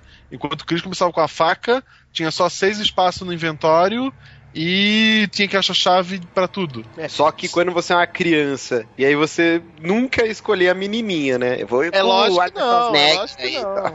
Aí. É, e outra, só antes da gente sair da franquia Resident Evil aqui, o que falar também da sala do baú, né, cara? Pra quem joga jogo de terror, chegar na sala do baú era a salvação, né? Tipo, tô tranquilo. Cara, essa musiquinha da sala do baú, até hoje, quando eu ouço, me dá uma tranquilidade por sim, dentro, assim. sim, tá Tipo, é E, tipo, música Não, eu sempre achava que ia dar merda, Eu cara. sempre achava que, achava tipo, eles vão colocar uma merda numa sala do baú pra pegar o cara desprevenido e eles nunca fizeram isso ainda bem. Nossa, é- Ou, e se tipo, eles colocassem em uma sala uma vez. Ia ser incrível. Vez, Ia ser incrível. porque toda vez você ia pensar que ia ter de novo. É, Não, eles mas fazem uma pegadinha, né, no 2, né? Porque no 1 já tinha aquele lance, você subia escada e virava um- uma visão em primeira pessoa, que ele tava dando loading, na verdade, né? Sim. Quando você abria É. uma porta também. E aí no 2, cara, tem uma parte do jogo, só acontece uma vez. Que tá no loading, aí você até solta o controle daquela respirada e do nada aparece uns zumbis assim. E aí você tem que lutar com eles. Vocês lembram dessa parte? Sim, É uma hora que você tá com, com o helicóptero pegando fogo, e você tem que achar a manivela, assim. Era Pô, bem no começo. E uma coisa foda é que aquele Mr. X, né, ele quebrava tudo quanto era parede. Você entrava na sala segura lá, ele não quebrava, tá ligado? É tipo, você, caralho, é a regra, é a regra interna que tem, cara. É a regra. Sala do É, baú não pode, isso aqui é É, é, porque ele, ele tinha medo que tu entrasse no baú e saísse em outro lugar, ele não te achava mais. É, o- já, já existia o jogo Portal naquela época, né? O baú era uma tecnologia da Pertwee Science.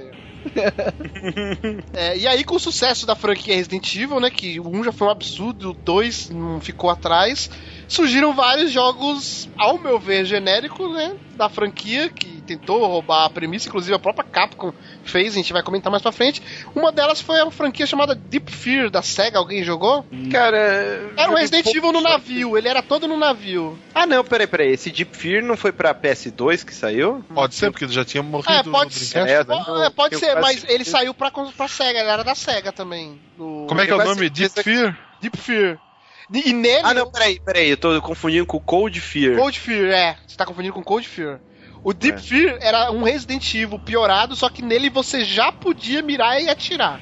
E andar assim, atirando. Em 98 você já podia. Chupa essa Deep capa. Fear é um videojogo.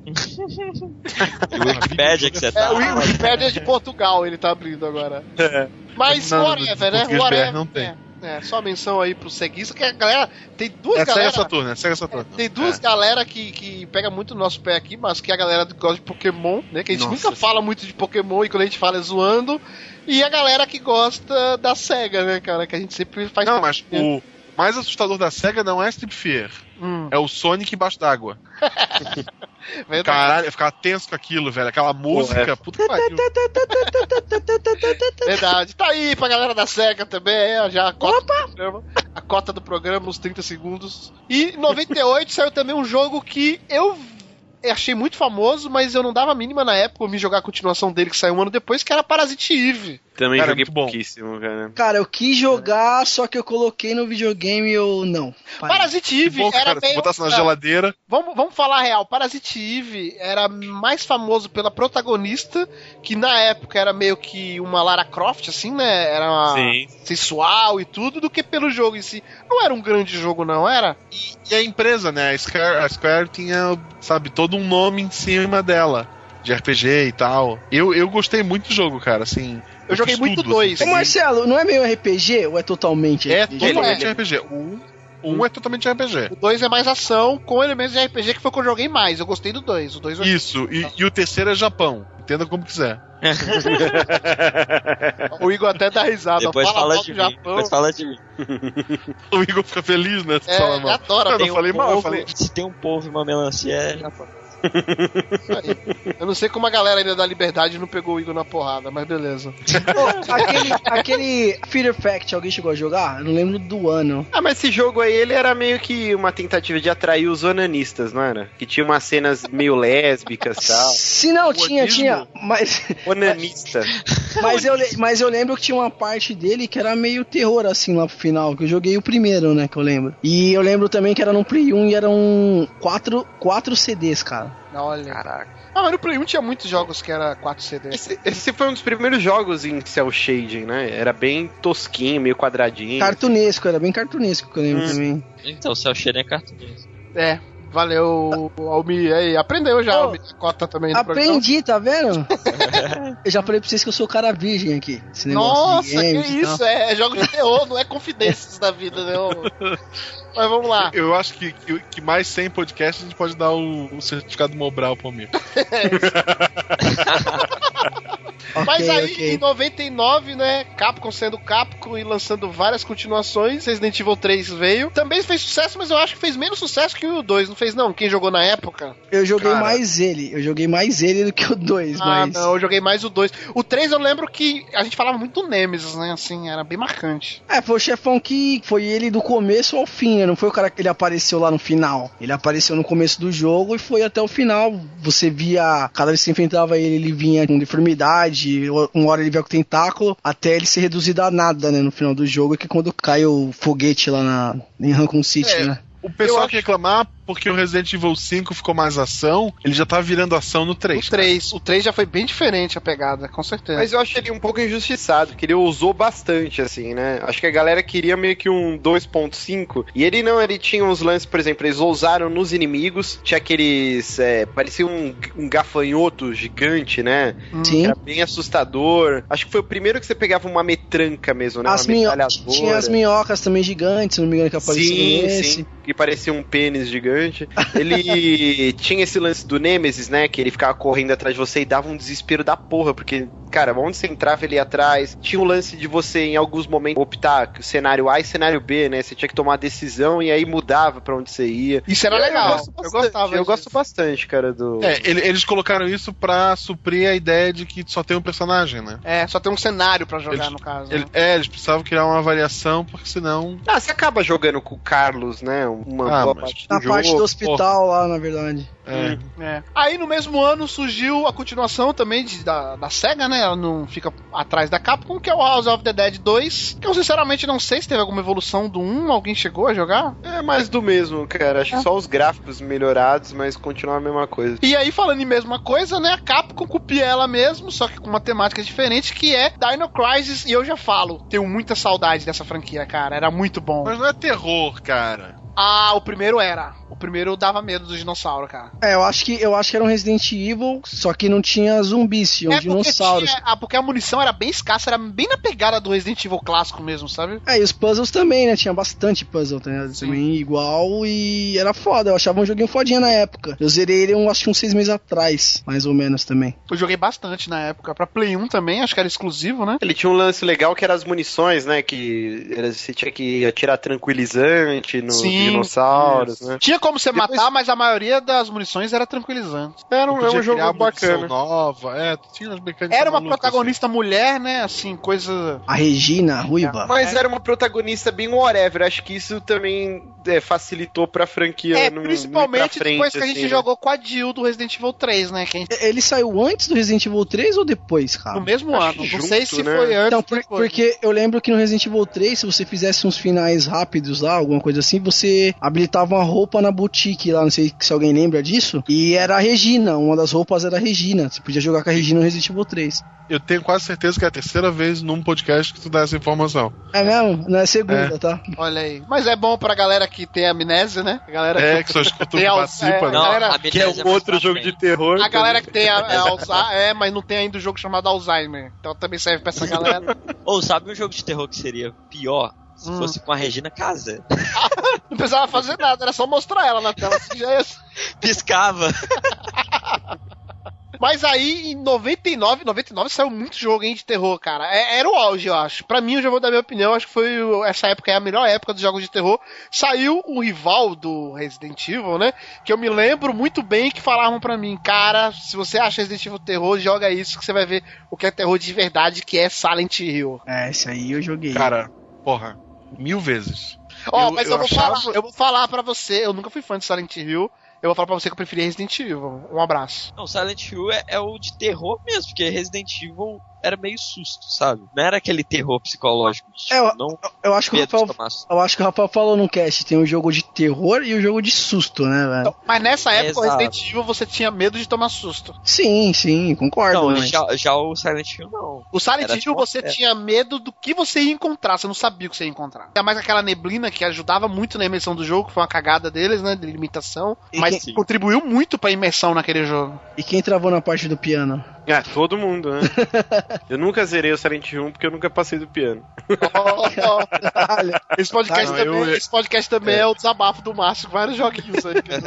Não, eu, eu, eu fui olhar, eu fui atrás disso, essa aí eu tive que. Eu terminei, mas eu tive que Revista a na revista. época? Nessa É, época, acho que era revista. é, nessa época era revista, não era YouTube ainda, né? Super Game Power, é. Super Game Power, pode crer. Minha cabeça de molequinho esperava um jogo, eu queria uma cópia do Resident Evil, e aí quando eu vi que não era, acho que eu não me interessei tanto. E hoje eu- é um jogo que eu quero correr atrás e jogar. Mas na época eu queria um jogo tipo Resident Evil, com mil armas, dando tiro de 12, cacete 4. Falou E Silent Hill não é isso, né, cara? É, é, eu, Não. eu tenho a mesma opinião que você, Massas. Na época, eu pensava isso, cara, é um novo Resident Evil.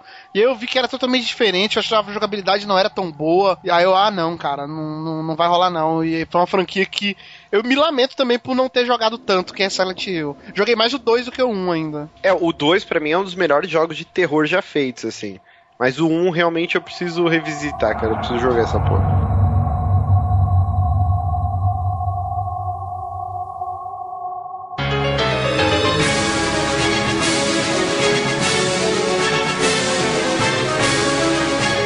E aí, pros anos 2000, né? Capcom sendo Capcom mais uma vez e lançando mais um Resident Evil, né? Agora o Resident Evil Code Verônica, que era o meio termo, né? Ainda tinha pegada dos antigos, mas já tava mostrando que Resident Evil tava mudando aí, eu diria, né? Mas Ah, foi sucesso, aliás, né? é- Foi sucesso esse Resident Evil. Aham. Assim, a gente só vai passar pelos Resident Evil, mas tem um podcast nosso só de Resident Evil, né? Dos primeiros, Sim. muita gente deve ter escutado. Falamos de todos, menos dos seis, né? Porque não tinha lançado ainda na época, só nossas expectativas. O link vai estar no post. Mas o Code Verônica, eu acho que o que atrapalhou ele, ele não é tão famoso igual os outros, porque por causa da limitação do hardware, né? Do, do hardware não, meu Deus do céu, do hardware. E ele ia ser pro Ele- Dreamcast, né? Ele ia ser exclusivo. é, ele foi exclusivo do Dreamcast durante um bom tempo. Depois ele foi sair, do- depois de bastante tempo pro, Play 2. pro PS2, né? Uma versão meio que refeita nas coxas, assim, né? É, é um bom jogo, cara. É, bom jogo. Outro.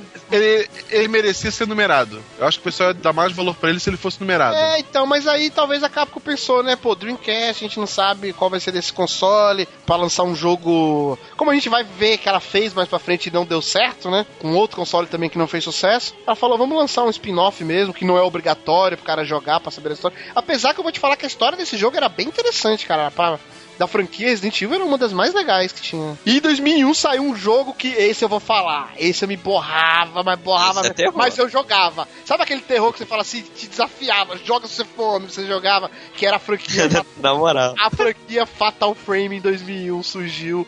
E agora eu quero ver o Igor falar que é japonês. Era demais esse jogo, cara. Era Não, era muito bem feito, cara. Eu não joguei o primeiro, cara, mas joguei o, joguei o terceiro só, mas falaram que o primeiro também e o segundo são muito Ó, bons. eu joguei a franquia inteira, vão ser três jogos, né? A gente vai citar os outros mais pra frente, mas eu cagava pra história. Sinceramente, eu não me lembro de nada da história, só sei que eram irmãs japonesas. E que você É, tinha que tirar foto dos fantasmas. É, você tinha que tirar foto dos fantasmas no casarão mal assombrado. Que era uma casa com filme infinito. Sim. Que as pessoas não guardavam todo o filme junto, eles escondiam o filme, é rolo de filme pela casa. E tinha diferença do. Eles fizeram mais ou menos o que eles fazem com munição de arma, eles fizeram com os filmes, né? Que, tipo, dependendo do fantasma, tinha um tipo de filme diferente pra combater ele, né? Mas esse jogo não foi que o, o jogo que demorou pra chegar aqui no Brasil, porque ele lançou no Japão e chegou um pouco depois aqui? Ou não? eu Tô falando eu, merda. Eu joguei, eu joguei anos depois, que eu também não tive o Play 2 no começo. Então, se eu não me engano, por esse jogo ser japonês, ele chegou depois aqui e ninguém acreditava nele. Aí foi que nem a internet hoje, né? Um jogou e foi falando, pô, esse jogo é foda e não sei o que, vamos jogar. E todo mundo foi correndo atrás, né? Mas só- eu lembro que só tinha em japonês, não tinha a versão americana. E depois você descobriu que você pode mudar o- a, a- a legenda, né, pra inglês lá no- nas opções. Só que como tava em japonês era treta de achar. Mais um jogo que todo mundo jogou na época e que é cultuado e acham que é um dos melhores jogos da- do gênero né, de todos os tempos é a continuação de Silent Hill. Silent Hill 2 foi lançado em 2001, e aí? É foda. É, não é joguei. Também. Olha que absurdo! Eu, eu joguei na época e platinei no, no, no PlayStation 3. Desafio que consegui fazer o mesmo. Mas o 2 era E melhor que o primeiro? O 2 é melhor do que todos. Não, pra calma aí. O 2, tem que pra mim, o dois. o 2 é melhor que o primeiro. Assim, ele é uma evolução considerável. Mas eu ainda acho que o primeiro foi mais marcante. Não, marcante sim, mas como jogo, como história. Como história. Ah, e- em tudo ele é mais eh, Dois. evoluído. Cara, é, é, mim, ele é melhor até que os atuais. Não, é foda. Ah, isso é fato, isso é fato.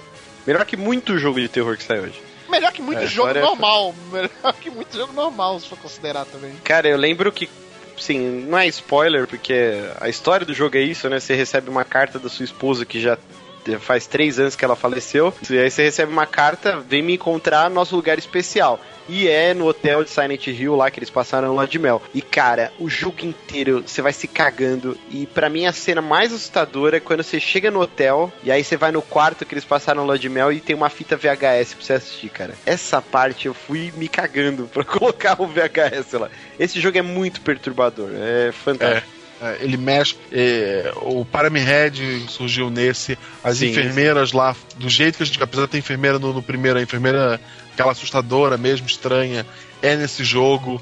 E que elas ficam se debatendo. E. Porra, esse jogo é, é muito. E como eu disse, né, que foi um erro da Capcom, que eu acho que talvez ela pensou no Code Verônica, mas ela não pensou nesse jogo, que é um jogo que é muito elogiado, mas pouquíssima gente jogou, porque foi exclusivo de GameCube, que é o Resident Evil Zero, né, cara? Em 2002 foi lançado. Alguém jogou? Alguém Joguei. jogou, mas... Para caralho. É mesmo? Acho que é o Resident Evil. Junto com, com o Code Verônica é o mais difícil de todos, cara. É, chega a ser frustrante até. Eu tenho ele aqui no meu IHD aqui, mas eu não joguei ainda, cara. Hum. É jogão, cara. É jogão. É, isso aí que eu ia falar. Eu sempre tive muita né? vontade de jogar ele e nunca consegui jogar. Ele tem umas mecânicas muito bacanas, assim, de tipo, cada inimigo tem um jeito específico de você matar. Não é só você mirar e atirar até o cara cair. Tem o lance das sanguessugas, né? Que, que elas se juntam e formam tipo um, um zumbi, assim, de, de sanguessuga. E aí, cara, você pode dar quantos tiros você quiser. Ele cai e, a- e depois ele se reconstitui e volta, né? Até no Dead Space tem um inimigo parecido com isso. E aí você tem que fazer coquetel molotov. E é mó difícil você achar garrafa e pano e gasolina. E aí você tem que tacar o coquetel molotov nele. Aí o cara pega fogo e aí derrete as lesmas. É uma. Tem várias mecânicas. Tem uns macacos brancos zumbificados que são um inferno pra você matar também. Ele é um jogo muito difícil. Mas o lance de você controlar dois personagens ao mesmo tempo é muito foda, cara. É, É. é um jogão. Jogaço. É, eu lembro que das cinco pessoas que tinha GameCube, umas duas tinham comprado por causa de Resident Evil Zero, né? Sim, sim. Era. É o Zero e o remake do. E o Zelda, né? E por causa do Zelda também. Os caras Sim. compraram o Zelda. Eu acho. e- esse jogo tu joga com a Rebeca, né? Que é do Isso. que ela tava desacordada 1, né? Desmaiada. lá. Isso, o, o que, o que prova que ela é a maior filha da mãe dos Resident Evil. Que ela sabia de tudo, ela se envolveu com tudo e chegou Não com Chris e contou. não sabia nada. É, É. não, que que. É, Estranho, que estranho, né? Eles estão andando. Isso são as cagadas, né? Os retcon que eles fazem, né? Porque o, o final do, do Resident Evil Zero, tá você e o cara lá todo tatuado, que eu esqueci o nome, faz muitos anos que eu joguei. Eles estão na colina lá, né? E ela vai em direção à, à casa. Então, assim, não bate em nada com a história que eles tinham contado antes no 1, assim. Cara, é uma coxa de retalho tudo podre, assim. Mas o é, jogo eles tinham que é fazer um bom. jogo exclusivo e eles não queriam fazer nada assim de continuação. Tanto é que o- a gente vai comentar do Resident Evil 4. Talvez ia ser também, não foi. Eles quiseram fazer um prequel, né? Ali. Ah, vamos esquecer algumas coisas ali do passado e lançar esse jogo e já era. Foi isso que aconteceu. Mas era um bom jogo. É, é elogiado. Quem jogou na época acha ele um jogaço. Ah, não, assim, é um jogão. Mas é aquele negócio, né? Como não faz sentido, cara. Uma menininha que te ataca com um spray no 1, aí depois ela vai e, tipo, mata um milhão de zumbis e um monte Não, de depois não. monstros. Antes. Antes. É isso, né, cara? Ela fazia tudo isso e no 1 ela era uma menininha que morria de medo, que ficava com spray. Era Tá aí, médica, ó. né? Era médica. Vocês falaram que vocês falaram que tem amnísia, mas não tem Alzheimer. Resident Evil Zero é o jogo do Alzheimer, ela esqueceu? É. É verdade. Mas é um jogão, cara, é um jogão. É difícil para caralho, mas é um puta jogo. E aí, um ano depois, né? Capcom sendo Capcom e lançando Clock Tower 3. Só que agora não era mais o point click, né? Você tem o controle total ali do personagem, um mundo meio que em 3D. Pegando a vibe ali do Silent Hill, Resident Evil, que fazia muito sucesso na época, né? Acho que ninguém jogou, né? Eu também não joguei na época. Próximo. Não fez muito não joguei- sucesso. Não, não joguei na vida. É, E aí, um ano depois, a Capcom novamente, On Fire, lança Resident Evil Outbreak, que tinha uma. Próximo, que- próximo. Não, não, um próximo. Calma aí. Jogo. Tinha uma premissa inovadora, mas que não deu tanto certo, né? Porque ele tinha um lance pra você jogar online, né, cara? Só que no Play 2 ninguém jogava online. É, fora que você tinha que comprar um modem à parte, né? E aqui no Brasil ainda é impossível, cara. Conheço É. pouquíssima gente que conseguiu jogar online de fato. Mas ele era bem feito, cara. Ele pegava pelo nostalgismo, porque é, eram vários personagens nos locais ali que antecederam Resident Evil 2. Então tinha muito a delegacia de polícia, as ruas ali de Raccoon City, muitos locais conhecidos, né, de quem jogou o 2 e o 3 principalmente. Eram outros sobreviventes, né? Que É, estavam que antes de acontecer, é. No caso, a visão deles é vendo ali a, o vírus, né? Se alastrando ali. É, o que é mais genial, assim, eu jogava só offline, né? Então você escolhia um personagem, acho que mais três, pra te acompanhar, né? Que aí era o computador que controlava e acho que você Era uma merda e isso, controlar cara. eles. Isso era uma merda. É, né? Tipo assim, a ideia era boa, mas foi mal implementada. Mas ele tinha uns lances muito bons, assim, por exemplo, você escolhia o policial, ele atirava melhor. Você pegava, por exemplo, o- uma menininha lá, ela não conseguia atirar, era uma bosta. Mas ela tinha um lockpick. Sim, então Ti- cada um compensava. Você podia tinha um personagem que se fingia de morto e aí o zumbi passava direto por ele. É, tinha um lance, por exemplo, Caraca, agora esse quando era você muito entrava... escroto, esse cara aí, velho. Era muito escroto. Faz o todo lance- sentido, né? O, o zumbi vai, vai ignorar um cadáver, um voto que eu só vou devorar gente viva. Gente É. morta fica aí. Ele tinha o lance também que, por exemplo, no, no- em toda a outra- a série inteira, os personagens principais eles são imunes ao vírus, né? Nesse não, se você tomava uma mordida, ficava lá como se fosse uma lâmina de microscópio lá e Ai. ia mostrando o nível de contaminação. Então você tinha que ir toda hora se curando, porque senão você ia virando um zumbi, né? E isso ia E mudando na jogabilidade, né? Isso mudava. É, porque aí você controlava o seu personagem zumbificado e tentava matar os caras que estavam online com você. Isso Era muito muito legal isso aí. Eles podiam Tinha fazer isso hoje em dia. Sim, sim, é, hoje a tecnologia daria pra fazer. Em vez de soltar 30 mil Resident Evil horrorosos, igual tá acontecendo. Um Outbreak 3. É, podia fazer um Outbreak nessa geração, daria certo online, né? Ele também teve aquele lance, você podia se esconder dentro de armários e ficar espiando. Até no, no Outlast, né? O jogo que acabou de sair tem essa mecânica. E acho que é a primeira vez que eu, que eu lembre. Que eu me lembre foi nesse Outbreak. Tinha o lance, por exemplo, você entrava numa porta, os zumbis começavam a quebrar a porta. Então não existia mais safe room, né? Qualquer lugar você podia ser atacado. Então você tinha que pegar cano e barrar a porta. Cara, esse jogo era muito inovador, era bem bacana. E no mesmo ano era meio que a disputa, né? Resident Evil, Silent Hill, saiu mais um Silent Hill. Silent Hill 3, que eu já vou dizer que não me importei na época. Nem na época, nem hoje em dia. Somos dois. Três. Marcelo, você que é fã de Silent Hill, Eu gosto, assim, o, o 3 ele volta com a história. Porque o 1 pro 2 só usa a cidade. Não tem nada a ver a história. Quer dizer, tem um- uma citação ou outra, mas não Uma tem ligação digo. direta. É. Agora, o 3 ele continua a história do 1. Diretamente, assim, tudo que acontece ali no 3, ou quase tudo, tem ligação com a história do 1. Do, do Harry, do acidente, etc e tal. É, anos depois, acho que são 10 anos ou, ou, ou mais até. E ele é um jogo menos terror, ele tem um. Apesar de ter lá os seus sustinhos, ele tem muitas partes que, que é muito inimigo, que te dão bastante arma. Depois que tu vira o jogo uma vez, tu ganha sabre de luz, tu ganha metralhadora infinita. Não, é sério, assim. tu- tu- a primeira vez que tu vira, até que é um jogo, pô, te assusta um pouquinho. Tu virou lá, fez os pré-requisitos, é sabre de luz, metralhadora infinita e, E- um escambau, cara. e isso virou- Rambo. e isso virou padrão nos jogos seguintes da franquia, de ter esse lado cômico, né? Não, o primeiro e o segundo tem um dos finais. Que acho que tem- o primeiro tem um final absurdo, que é o final UFO, né? No final alienígenas aparecem e levam lá o Harry embora. Ah, no 2 tem o final UFO, tem o final do cachorro. Uhum. Tem o final do 2 que ele chega é, numa sala, vê o cachorro numa mesa assim de controle, cheio de câmeras e fala: Ah, então foi você. E os dois se abraçam e ri, sabe?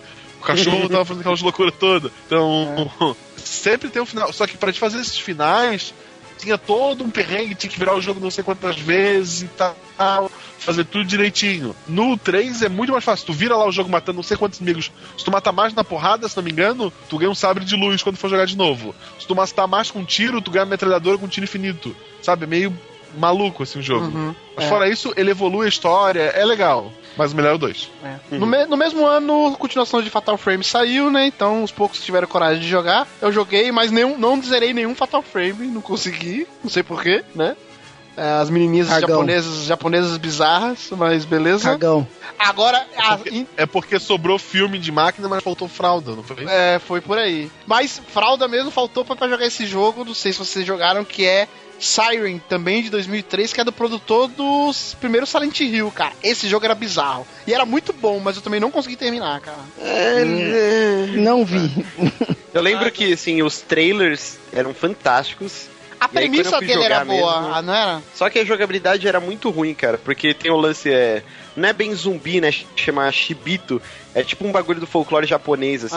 E aí tocava uma sirene, né? Que é o nome do jogo. E aí meio que abria um mundo paralelo, que seria o mundo dos mortos.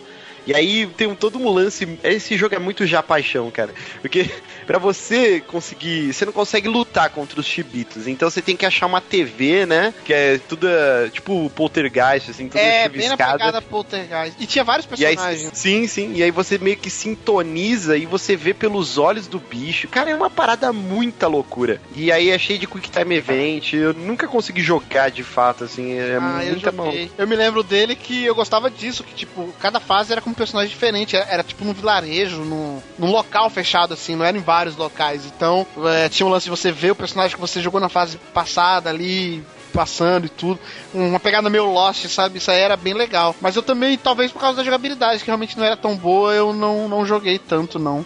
E ele, ele era, dava medo mais como Silent Hill, ele não te dava susto, ele te dava medo. É, é por causa do lance da sensação de fragilidade, né? Você não conseguia lutar com os bichos. Se eles te Sim. vissem, você tinha que correr e rezar pra conseguir esconder, né? Eram pessoas normais que você tava controlando ali daquele local, né? É. E aí, um ano depois, Capcom novamente sendo Capcom e lançando Resident Evil Outbreak 2, né? O File 2, que era o quê? É o mesmo estilo do jogo do primeiro, né? Só que com personagens diferentes. Simples assim. É, ele meio que só aprimorou um pouquinho, né, do que já tinha sido introduzido, mas os cenários eram bem bacanas. É, porque o Outbreak 1 e 2, né, eles são telas fechadas que duram em torno de uma, duas horas, né? Que era geralmente pra você jogar online, fechou, acabou, Uhum. desliga lá, ok. E aí ele tinha tela no zoológico, então era muito bacana você ir no zoológico, aí tinha um elefante zumbi, ele vinha Isso. correndo. Era bem bacana, cara. E um ano seguinte, um jogo que a gente falou que foi jogado até hoje em dia, esse tenho certeza que tá sendo ainda, que é o Doom 3, né? Puta, que Não. decepção da porra esse jogo. É. Tem muita gente que joga até hoje e eu concordo com o Márcio. Foi uma decepção gigantesca, cara, esse Doom 3. É aquele jogo de um mundo no futuro onde não tem silver tape pra prender a porra da lanterna arma. Cara, nem me fala. isso, cara. Você só pode ou segurar a lanterna ou ficar com a. Eu lembro que na época que saiu, eu tive que trocar a placa de vídeo, porque meu não rodava no meu PC. E, aí tinha os mods, né? Foi- acho que foi na época que começou essa putaria do caralho aí. Apesar que Half-Life já tinha bem Foi na antes. época que saiu Half-Life 2, era até a disputa, né? Do 3. Sim, sim. Eu lembro que eu entrava no Final Boss, assim, nem sei se existe mais esse site, cara, mas na Existe. época eu acessava bastante. E aí tinha galera nos fóruns ensinando, então você tinha que abrir o bloco de notas do Windows, Nossa. e aí você tinha que colar um, tipo, parecia código HTML, aí habilitava o lance da lanterna, que aí ficava lanterna forever, assim. a- Ah, nossa, se eu soubesse de. Cara, tinha, tinha jeito de você diminuir o número de FPS, que senão o jogo não rodava. Mesmo trocando de placa, foi um inferno na minha vida esse jogo. Então foi um terror na tua vida, não. É. Fora o fato de ser ruim pra caralho, né? é muito ruim, cara. Sim. E, a- e ainda saiu um remake HD esses dias, é, tipo, em vez de sair do- dos outros. É, Falou em jogo ruim, eu já vou citar aqui.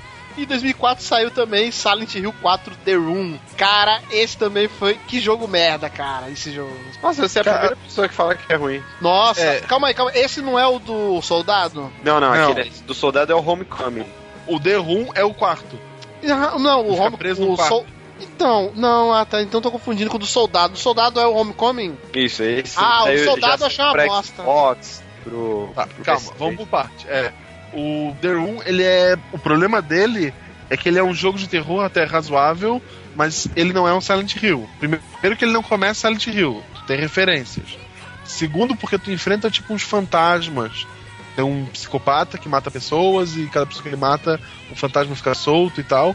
Sei lá, cara, eu terminei esse jogo, mas foi o que eu menos explorei. Eu terminei ele uma vez, disse que legal e nunca mais joguei. E a gente vê que, assim, apesar de ter vários Resident Evil e Silent Hills, né? Quase que ano a ano, tipo, tem muito jogo whatever, assim, né? De franquia que começou e já morreu aí. Por causa do auge que eram os, os jogos de terror, né? Que eu me arrisco a dizer que nessa geração Play 1 e Play 2 era meio que só perdia pra RPG, não era não? É, teve bastante jogo mesmo. Não sei se foi o auge. Não, do gênero Acho que é foi. um pouco de saudosismo. Acho que é Não. um pouco de saudosismo. Será que não? Do gênero? Quando que você acha que foi, então? 16 bits, não? Não, eu acho que ainda é, vai rolar o, G- o auge. Sabe quando que eu acho que vai ter o auge? Quando sair a porra do Oculus Rift e aí nego infartar jogando. Ah, não, sim, é. o- Caraca. É, o futuro a gente vai debater ainda no final. Mas eu acho que até hoje, eu acho que a época de ouro, assim, que eu me lembro, era essa época. Que todo mundo ficava ansioso. Porra, um novo Survivor Horror, cara, olha que legal, não sei o que. Hoje em dia a galera meio que caga, né? Tem que ser um jogo indie ou um jogo. Assim, as franquias de hoje em dia não, não fazem tanto sucesso mais. É, hoje em dia o que mantém vivo os jogos de terror é praticamente jogos indie, cara. São fãs de. É, vivos assim, em novidade e qualidade, né? Porque Resident Evil ainda vende horrores, mas beleza. É, mas não é terror, né, cara? É, a gente vai debater ainda. Em 2004 saiu um jogo também que eu joguei, não sei se vocês conhecem aqui, que era o Obscure. Esse eu joguei. Esse eu joguei. Eu joguei o 2. Esse é o que se passa numa escola, não é? Que é obscuro. Sim, sim. É que tinha. com duas É, pessoas. é, então, esse também tinha o esquema de multiplayer, que você morria com um personagem e você controlava outro, o jogo não acabava, né? É, cada personagem tinha uma habilidade também, mas ele era em terceira pessoa. Sim. E um, um eu conheço por vídeo. Eu joguei muito o 2. O 2 jogava eu e meu irmão, porque ele podia ser multiplayer, né? É, local. E, cara, eu e meu irmão a gente virou esse jogo pelo menos umas três vezes, porque era um tipo de jogo que a gente gostava, né? Que é o Resident Evil, e que a gente. que é o estilo de jogo, né? Do tipo, tipo Resident Evil, e que a gente podia jogar junto, cara. Assim, um empurrava a caixa, o outro subia, um atirava. Cara, era muito bom. Sim. 2005, um ano depois, saiu um jogo que eu queria até saber de vocês, se vocês acham que é terror ou não, mas independente disso, eu acho um jogaço que é Resident Evil 4, cara. Cara, eu acho que aí o Resident Evil começou a acabar com o terror, né? Tipo assim, é, começou é a um ação. jogaço. É um jogaço, mas não, Não é eu terror. não considero terror. Não, pra não mim, é os. Resident Evil ele só perde pro 2, assim, de melhor. Sim, não, como jogo é. Tem, tem a criatura mais terrível de todos os Resident Evil, né? A Sherry. É, verdade. Só perde pra E a Shiva. A Shiva. É. Não, não, que pariu. não é Sherry, não. É a Ashley. Ashley, Ashley, é, Ashley. a Sherry é no Sherry 6. A Sherry é do 2, dois. tá certo. E no 6, né? Que ela tá maiorzinha. Mas, cara, eu adoro Resident Evil 4 e, assim, eu não sei se é um jogo de terror, sinceramente. Mas eu lembro que na parte do templo, né? O jogo é meio que dividido em duas partes, né? A parte externa ali, que é do começo do jogo, e depois a parte do templo, que tem uns monges bizarros, zumbis. Aquela parte dá um pouco de medo, cara. Tem até uns monstros que você tinha que pegar uma arma é, com uma visão bizarra, que você tinha que ver meio que em 3D, né? Meio que Ah, infravermelho. das sugas, né? Sim, infravermelho. Cara, Ô, é. dava medo pra caramba daquilo ali, cara. Até, tu- até eu entender o que tava acontecendo, cara, puta que pariu. Sim, e Porra, se você não tivesse aquela morre. arma? E se você não tinha aquela arma? Tipo, tava ferrado. Era, eu- não, eu matei alguns com a shotgun a queima-roupa. Porque a shotgun ela espalha, né? Então a queima-roupa, teoricamente, tu estava quase tudo que é ponto do bicho. Esse foi o último com o Shinji Mikami, né? Que é um dos mentores aí da franquia. E você vê como esse cara é um gênio, né, cara? Porque ele revolucionou o survival horror em 98, eh, 96, né? O primeiro Resident. E depois ele revolucionou todo um gênero, né? Que não existia até então. Que é esse com a câmera, né? O over the shoulder É, que eles a falam. visão né? nas costas ali do personagem. É, né? porque depois saiu o Dead Space, saiu uma porrada, o Gears of War, tudo é baseado uh, no, no que o Shinji Mikami fez em Resident 4, né? É um jogo muito importante, assim, pra histórias de videogames, né? Não só de terror, assim. E ainda bem que ele não foi exclusivo do GameCube, né? Ah, sim, é, ficou uma É. exclusividade temporária, assim, Bem né? pouco É, tempo. mas, mas não era não era pra ter saído pro Play 2 realmente, só que os fãs reclamaram, né? Aí viu que a, Não, o, o dinheiro reclamou. Não vendeu o suficiente. Porque É, o cara até falou que ia cortar a cabeça se saísse, né, pra outro console e, e acabou saindo. Isso, isso, acabou saindo. Sim. E aí, enfim, Márcio, agora você pode falar, em 2005 saiu também, além do Resident Evil 4, Cold Fear, que era da Ubisoft. Então, não, então, eu só tinha confundido, eu nunca cheguei a jogar. Eu também não. Eu, eu me lembro que eu vi vídeos dele, ele parecia interessante, mas eu também nunca joguei. Que era num Sim, navio, eles- assim como aquele outro. Isso, é num cargueiro, né? Você joga com um cara lá, um, tipo um cientista, sei lá. É. Ele- a premissa parece bem bacana, ele me lembra bastante aquele filme, né? O, Enim- o Enigma de Outro Mundo, assim. Cara, cortando vocês aí, não tinha um Resident Evil antes, talvez, é, que eu perdi o tempo aí, que era um, no barco também, que era o Dead Island, se eu não me engano. Ah, sim, mas é os spin-offs, né? É, aí é Era- spin-off de tiro, não era nem terror, não. Ok. Deve É. ter Resident Evil de Tetris, deve ter um monte de coisa. É, se fosse citar todos os spin-offs, que esses aí, que a gente tá citando é mais voltado pro terror, né? Esses aí era mais ação. É, Beleza. A pegada do House of the Dead ali de tiro. Então a gente E- não vai falar nem do 5? Não, não sei. Hum. Escute que você vai saber. Fatal Frame 3, né, em 2005 também, que eu me lembro muito da introdução desse jogo, cara, que já te dava um medo, que era, nesse, pela primeira vez tinha duas protagonistas, né, e aí mostrava a visão uma japonesa na frente do casarão lá, e aí vinha a irmã dela e colocava a mão no ombro, né, e aí quando ela olhava pra trás não tinha ninguém, cara, era bizarro. Assim, tipo, caraca, já começou no clima o jogo já, né, mas era bem japonês, eu acho que por isso não fez tanto sucesso. E lançaram uma versão pro Wii, foi exclusivo do Wii, né, na- nessa geração. Fatal Frame 4, se eu não me engano. É, eu vi pouco, eu vi vídeo, mas falaram que não é tão bom quanto os três primeiros na Não, é, falaram primeira. que é, é na mesma pegada. O problema é que é bem japonesão, então ficou meio que escasso ao público de lá, né? Será que o Deve pessoal. ter que ficar chacoalhando o emote pra jogar. É, ainda Será- mais no i, né? Será que o pessoal daqui não já enjoou também? Por já Ah, ter não tido sei. três? É que às vezes, por ser muito japonês, a galera é estranha, a galera aqui do ocidente, né? Então, É Uhum. uma cultura bem diferente. Sim. Tá bom, Igor, chega. O Japão é outro planeta. Caraca, Quando vai falar mal do Japão, o Igor ressurge das trevas, né, cara? Não, é incrível, velho. Ele tá quietinho até agora. já. Ah, Que isso, velho? Ah! Porra, é isso? Ah! ah. É uma caça louca? cheguei que nem uma arara. é a gralha.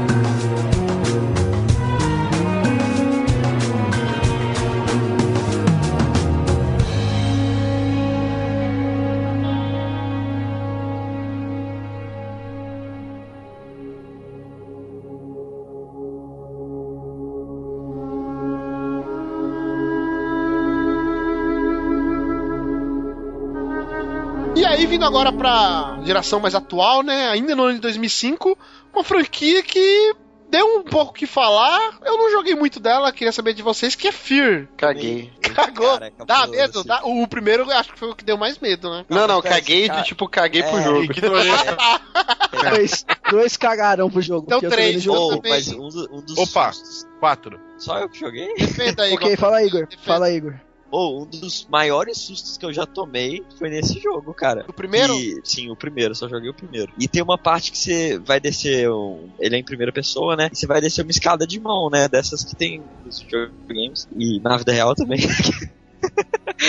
Mas aí, quando você vai descer e vira a câmera, a menininha aparece. E, é- e o jogo inteiro é essa menininha aparecendo nos cantos. E uns espíritos que pisca na tela, cara, dá cada susto. Então, Eu- mas esse jogo eu joguei também. Foi um dos primeiros jogos que saiu pro Xbox 360. E aí eu peguei porque não tinha mais nada pra jogar, né? E aí, cara, ele fica usando essa tática de susto barato, assim, né? De clichês, né? Sim. Então tem que nem, que nem ele falou. Você desce, aí você vira a câmera, que é instintivo, né? Não tem o que fazer, tá o cara lá, pá, te dá o susto. Aí aparece a menininha não sei aonde. Só que o problema do jogo é que os inimigos é como se, tipo, só existisse um cara e foi multiplicado um milhão de vezes. É o exército do, do Boba Fett lá do Star Wars. É um monte de clone, é todo mundo igual, não tem criaturas, é um monte de soldados.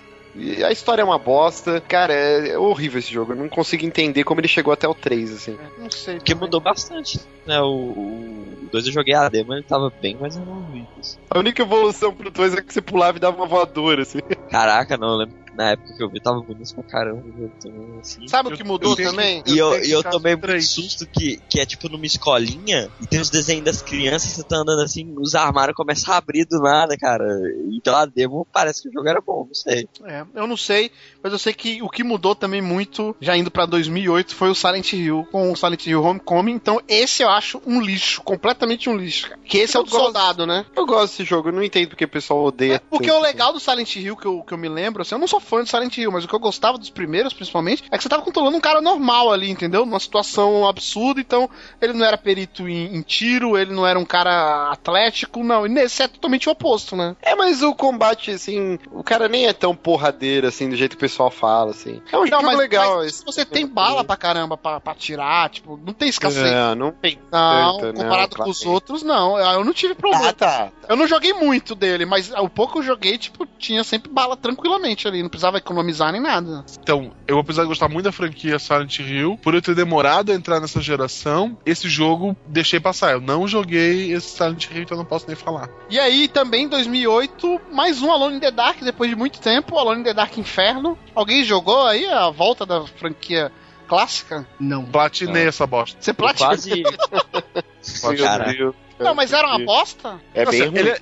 É, é assim, o jogo em si, a história é muito ruim, mas ele tem mecânicas muito boas. Tipo, tu não tem um menu, tu aperta um botão, o cara abre o casaco, aí no casaco ele tem lá enfiado, um, sei lá, álcool, é, pano, aí tu pode montar um molotov ali mesmo. Tu não para pra, pra abrir menu, pra fazer as coisas. É tudo em tempo real. Tu vai montando as coisas, lá tu pega. É, mas isso já Ah. não era novidade, né? Isso a gente já tem há um bom tempo. Não, não, foi novidade na época sim. Na e época os foi. caras, eu lembro que no nos diários de produção, assim, esse jogo tava sendo bem antecipado. É, os caras inventaram uma, uma engine só pro fogo. Então eles mostravam, não, tá vendo essa porta aqui? Se você pegar fogo, vai alastrando. Ele tinha tudo pra ser um jogo bom, né? Ele tinha aquele lance que depois o Alan Wake copiou, que ele se passava como se fosse um seriado, né? Uma série de TV. Então, previously on. É, aí ele, ele tinha recapitulação, isso. Isso era bem Pô, eu, quase, eu quase comprei esse jogo na Steam, mas me falaram pra não fazer isso, que ele era horrível. Não, assim, é legal. Tem partes assim, que ele é bem fechado, tem partes que te dão lá todo. Não sei se é o Central Park, né? Eu acho que ele se passa no Central Park, mas é um, um parque bem grande. Tu pode ir nas lojinhas, procurar itens pra te montar. Pega gasolina pra montar molotov, Uhum. vai pegando itens pra montar o que tu precisa. Então tu pode ficar explorando. Assim, é bem interessante. Não é. Ou, não recomendo assim, ou o jogo e tal. Hoje ele tá bem datado. Quando ele saiu, ele já. A história dele não é muito boa, mas na época era legal. Se você puder voltar no tempo e avisar pra si mesmo, Dá pra jogar, né? Aí dá pra jogar. dá pra jogar. E no mesmo ano, como eu falei, né? Tô citando aqui, Fatal Frame 4, exclusivo de Wii, por mais engraçado e bizarro que isso possa parecer. Mas saiu, né? Então não deve ter feito sucesso, porque era pra Wii, né? A galera do Wii não comprou um Wii pra jogar Fatal Frame, então. Mas o que fez sucesso e o que foi bom foi em 2008, foi a franquia nova que veio aí pra resgatar, né? Esse monte de merda que tava saindo do gênero, que é a franquia Dead Space. Cara, cara, eu tomei um Fez. susto naquela parte que você entra no elevador, que você acha que tá tudo bem, tipo uma sala segura de Resident Evil. E o, o aquele T vem, velho, tipo, entrando no bagulho, velho. Olha, eu me arrisco a dizer que junto com Street Fighter 4 foi o jogo que me fez ter vontade de ter um console dessa geração, cara. Esse jogo, ele, ele, ele só por si só ele já criou um dos melhores vídeos do YouTube, né? Que é aquele vídeo clássico do cara, ó os bichos vindo! É, É, o é. Vinícius O joga Dead começo, Space é, o 2. começo do jogo já é aterrorizante, né, cara? Caraca, é muito bom esse jogo. É o da musiquinha de Aliás, lendário, sim. aliás tem playercast de Dead Space. Da franquia Dead Space, né? E temos um do e Dead da Space bosta 3. do 3, que é uma é, vamos citar mais pra frente. Mas, cara, o Dead Space 1, eu ainda coloco ele como um dos principais jogos dessa geração, cara. É um jogaço incrível. ah, e é uma temática que eu não gosto, espaço, assim, não sou fã de Star Wars, Star Trek, não sei o que. Mas Dead Space foi incrível, cara. É, é muito bom. O Isaac Clarke era mudo ainda nessa época, né? Ele não tinha aprendido a falar. Deixava mais medo ainda. É, o que dava. A câmera, lembra, eu, vocês estavam falando da câmera mais cedo, a câmera do Dead Space é muito colada no personagem, então você tem uma visão bem limitada, assim, sabe? E o Não, que- e a urgência, né, que ele criava, porque os menus não era igual Resident Evil, que podia o pau tá comendo, você apertava o pause e aí ficava aquela telinha com o radiograma lá, né? É, é holográfico, né? É holográfico. Ou é tudo on the go, né, cara? Você vai mexendo no item e monstro te atacando, é desesperador, assim. É, e a falta de HUD também, né? Tipo, a vida é na coluna dele. Sim. O que é bem prático, né? Tu precisa de um espelho retrovisor pra saber como é que tu tá. Ah, mas é pro jogador. É, não é pra ele, é pro É. jogador. Mas é, uma coisa também da franquia, eu até citei no cast que a gente fez de Dead Space. Só falando rapidamente que eu acho que poucos jogos fizeram isso nessa geração e eu acho uma das principais coisas é, é a- expandir a mídia, né, cara? Que Dead Space tem quadrinho, tem anime, né? Que é um filme anime. Tudo baseado na história do jogo, sabe? Tudo que linka um jogo com o outro e tudo. Não vou questionar a qualidade de cada um, né? Tem, Não, mas tem coisa boa, tem o- coisa Os boa. animes não são ruins, né, principalmente o primeiro é bom, eu acho. E, e os quadrinhos são muito bons. Mas isso foi muito Nossa, legal, cara. Isso foi muito legal. Eu lembro que estudando pro cast eu tive que ver tudo isso que a gente ia gravar. Mas tem, tem coisa boa, tem coisa ruim também, que é uns E, três e, é- e o presságio do 3 parece que né, veio antes, que eles não fizeram isso no 3. Parece que já estavam adivinhando que ia ser uma bosta e ah, não vamos fazer não. É porque eu acho que nunca foi um jogo muito rentável, sabe? É, eu, Então, le- eu eles lembro que o primeiro demorou muito pra vender um milhão, assim, sabe? Demorou Não, mas o primeiro ele tinha é, aquelas edições comemorativas que saiu pra Xbox. Sim, tá. É Platinum Hits, eram umas edições, tinha Dead Rising, Todos os jogos que vendiam para caralho, eles lançavam essas versões e o Dead Space teve. Ah, bacana. Não, então, mas aí o 3, tanto que a gente não gosta e mudou completamente, o- saiu do terror, por causa que não vendia, cara. Aliás, é uma- um comentário que a gente pode fazer: terror não vende. Por isso que a gente tem essa decadência hoje em dia. Não vende mais, tu quer dizer. É que na assim, Resident é que assim, 1. não, não, calma aí, aí que tá. Na verdade, os Resident Evil, o primeiro, o segundo, o terceiro, também não venderam tanto. Na época, aquilo era muito porque o jogo não era tão caro de se fazer. entendeu? Hoje em dia, o jogo tá absurdamente mais caro. A gente vê jogos 200 milhões. É normal já hoje em dia falar ah, 200 milhões no jogo, 100 milhões no jogo, um jogo AAA, sabe? E pra você recuperar isso, é difícil, cara, você recuperar 100 milhões de um jogo, sabe? Sim, e como jogo de terror não atrai, aí fica mais difícil ainda. Por isso Sim. que, assim, por mais que tenha cagado na série, eu entendo eles terem feito isso, sabe? É, mais ou menos. Eu entendo algumas coisas, mas, tipo, tiraram todo o enredo do 1 e do 2 pra fazer algo novo no 3 e a gente vai debater um pouco. Ah, isso é dedo do estúdio, né, cara? No 2 já tinha aquele modo multiplayer que com certeza os caras foram obrigados a desenvolver. Sim, sim. E aí já era o pre- presságio aí que o terceiro ia ter mais dedo de produtor ainda, né? De executivo. E um, a gente falando de uma nova franquia que surgiu, né, e, e revolucionou o gênero, eu diria. É, uma velha franquia teve um lançamento que eu me lembro que nessa época a promessa era que ia voltar às origens, né, que é Silent Hill Shattered Memories, 2009. E aí? Que é um, re- um remake pro Wii. Não, não. Esse não é um remake pro Wii, não. Esse é um normal, pô. É, um, é uma versão nova. É a versão nova. Esse não é remake, não. Tá louco? Não que o cara corre com a lanterninha lá. Sim, se não me engano, tem até em português esse aí. É até em português. Eu lembro que na época que eu vi esse jogo. Ah, não. O, o- em português é o Downpour, não é? Eu não lembro. Ah, É. é o último que lançou, que é em português. É, então esse não é em português, não. É, Mas esse Shatter Memories é exclusivo de Wii, né? Ah, então é. E, e ele é, sim, mesmo sendo totalmente diferente, recontando a história do 1, tá? Mas ele é bom? Nunca joguei. Harry Manson. É, é a história do 1, é o Harry procurando a Cheryl, só que... Oh, depois ser pro Play 2. Perdi isso. É... Não, whatever, né? Ah, o- whatever. Depois? Não, antes, né? Antes, é. Não. Whatever, whatever. Não, acho- Tá. Em 2009 também saiu a continuação de Fear, Fear 2. Também acredito que o Whatever, né? Provavelmente se um for Whatever, o 2. Meh. É. O que vale a pena falarmos mesmo, que é contestado, massacrado, mas saiu a notícia recentemente que é o jogo mais rentável da Capcom, é o Resident Evil 5, cara. E aí? Zerei ele semana passada, velho. Que não, isso? sério, a gente vai falar deles mesmo? Sim, ué. Sim, Não ué. tem terror. Não tem mais não. terror. Você não sente medo, mas ele tem elementos ali. Ainda tem. Tipo, a Sheva é um elemento de terror, que ela gasta sua munição toda de suas ervas. Ah, é comédia aquilo ali. Comédia? Você fica com, gastando graça, ficar sem munição? Eu acho ridículo de tão engraçado. É. Mas Resident Evil 5, sei lá, é difícil falar de Resident Evil 5 porque ele não é um jogo ruim, mas o fato de se chamar Resident Evil acho que pegou, né? É, Cara- o Code Verônica é mais Resident Evil do que ele. Ah. Como ele não é um jogo ruim, cara, ele é péssimo. Não, Ele eu não não, acho, eu não acho. Não, para, velho. Eu acho o chefe final péssimo, assim, a batalha final. Isso aí é péssimo. Mas, Como? O cara só com uma pedra gigante? E por isso mesmo, é o da O Chris virou. O Chris virou Goku, mano. Goku, cara, faltou, faltou o Kamehameha pra matar o Wesker naquele final. Sim. E o Resident Evil 5 é aquele jogo que você fala, ah, com um amigo é legal de jogar. Tipo, mas É, sozinho. então, Mano, eu joguei. ah, não, para, eu para. joguei, eu joguei com meu irmão porque não dava sozinho. Mas eles não, arriscaram tipo, bastante no jogo, que era a, se passar na África, ia ser cenários assim, claros, né? Então tem pouca questão de escuridão, de, de dar medo mesmo assim no jogo. Né? Eu gosto pra caralho desse jogo, cara. Eu acho Ele, ele é um legal, acho jogo, mas ele é legal. terror. Eu acho não é que se ele não se chamasse Resident Evil, ele ia ser um baita jogo. Não, mas tipo, o Almir tá falando que é um jogo horrível. Eu acho um Ah, horrível é ele, caramba, horrível cara. é ele. Ele não chegou Não, é um jogo bem feito, eu não sou, gosto. eu mas- sou bastante feio, mas, cara, Resident Evil é ruim, velho. Não, você Não é, cara. não é não. Ah, velho, na jogando, boa. Não sei se é porque eu joguei agora. Tipo, deixa pra jogar depois e tal. Não, mas Pode ele é ser. antigo. Não, não é antigo, cara, mas tipo. Não, cara, ele é um jogo muito bom hoje ainda. Mas ele não é terror. Não, terror não. É, ele não tem quase Não, nada é de ação. terror, mas Eu acho que ele é ação total. Ele é melhor que o 6 como jogo. não acho. Como jogo, Eu não. acho, eu acho. Como jogo, não, eu não acho. Eu acho que o 6 ainda é melhor que o 5 como jogo. Mas a história do 6, assim, por exemplo, é totalmente descartável. Aí eu concordo.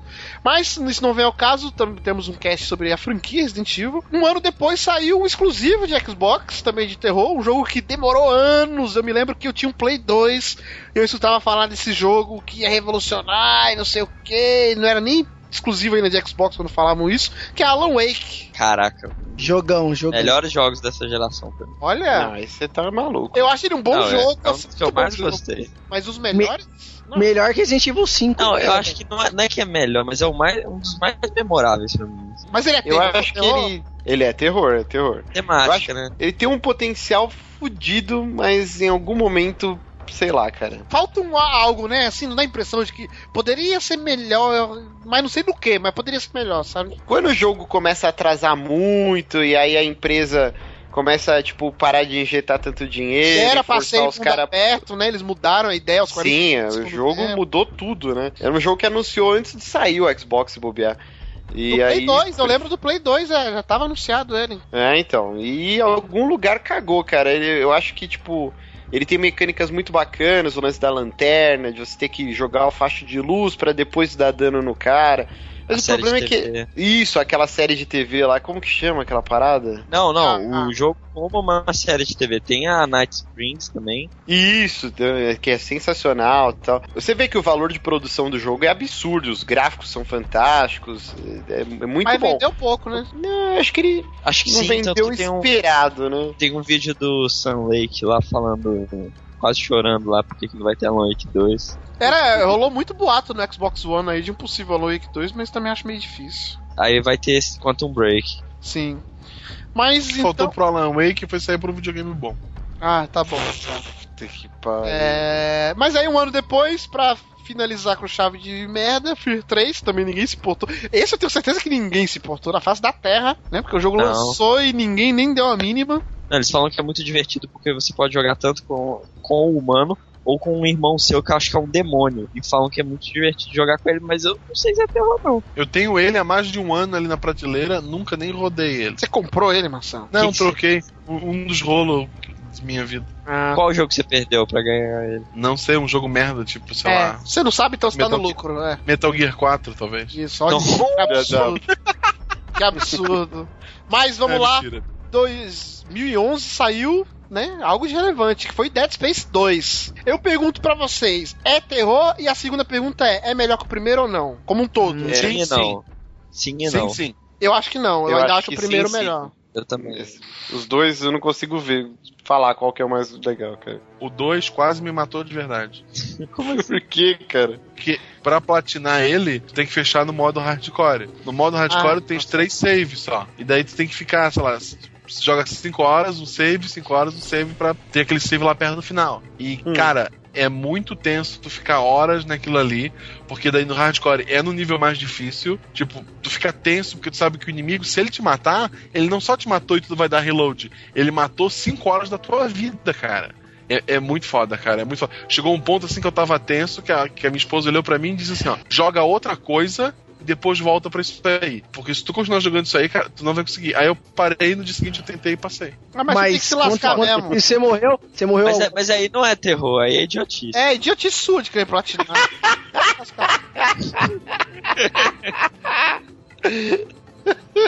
Vocês falam isso porque vocês nunca conseguiriam fechar na hardcore. tá desculpa. bom, né? Vai lá, Digidinho.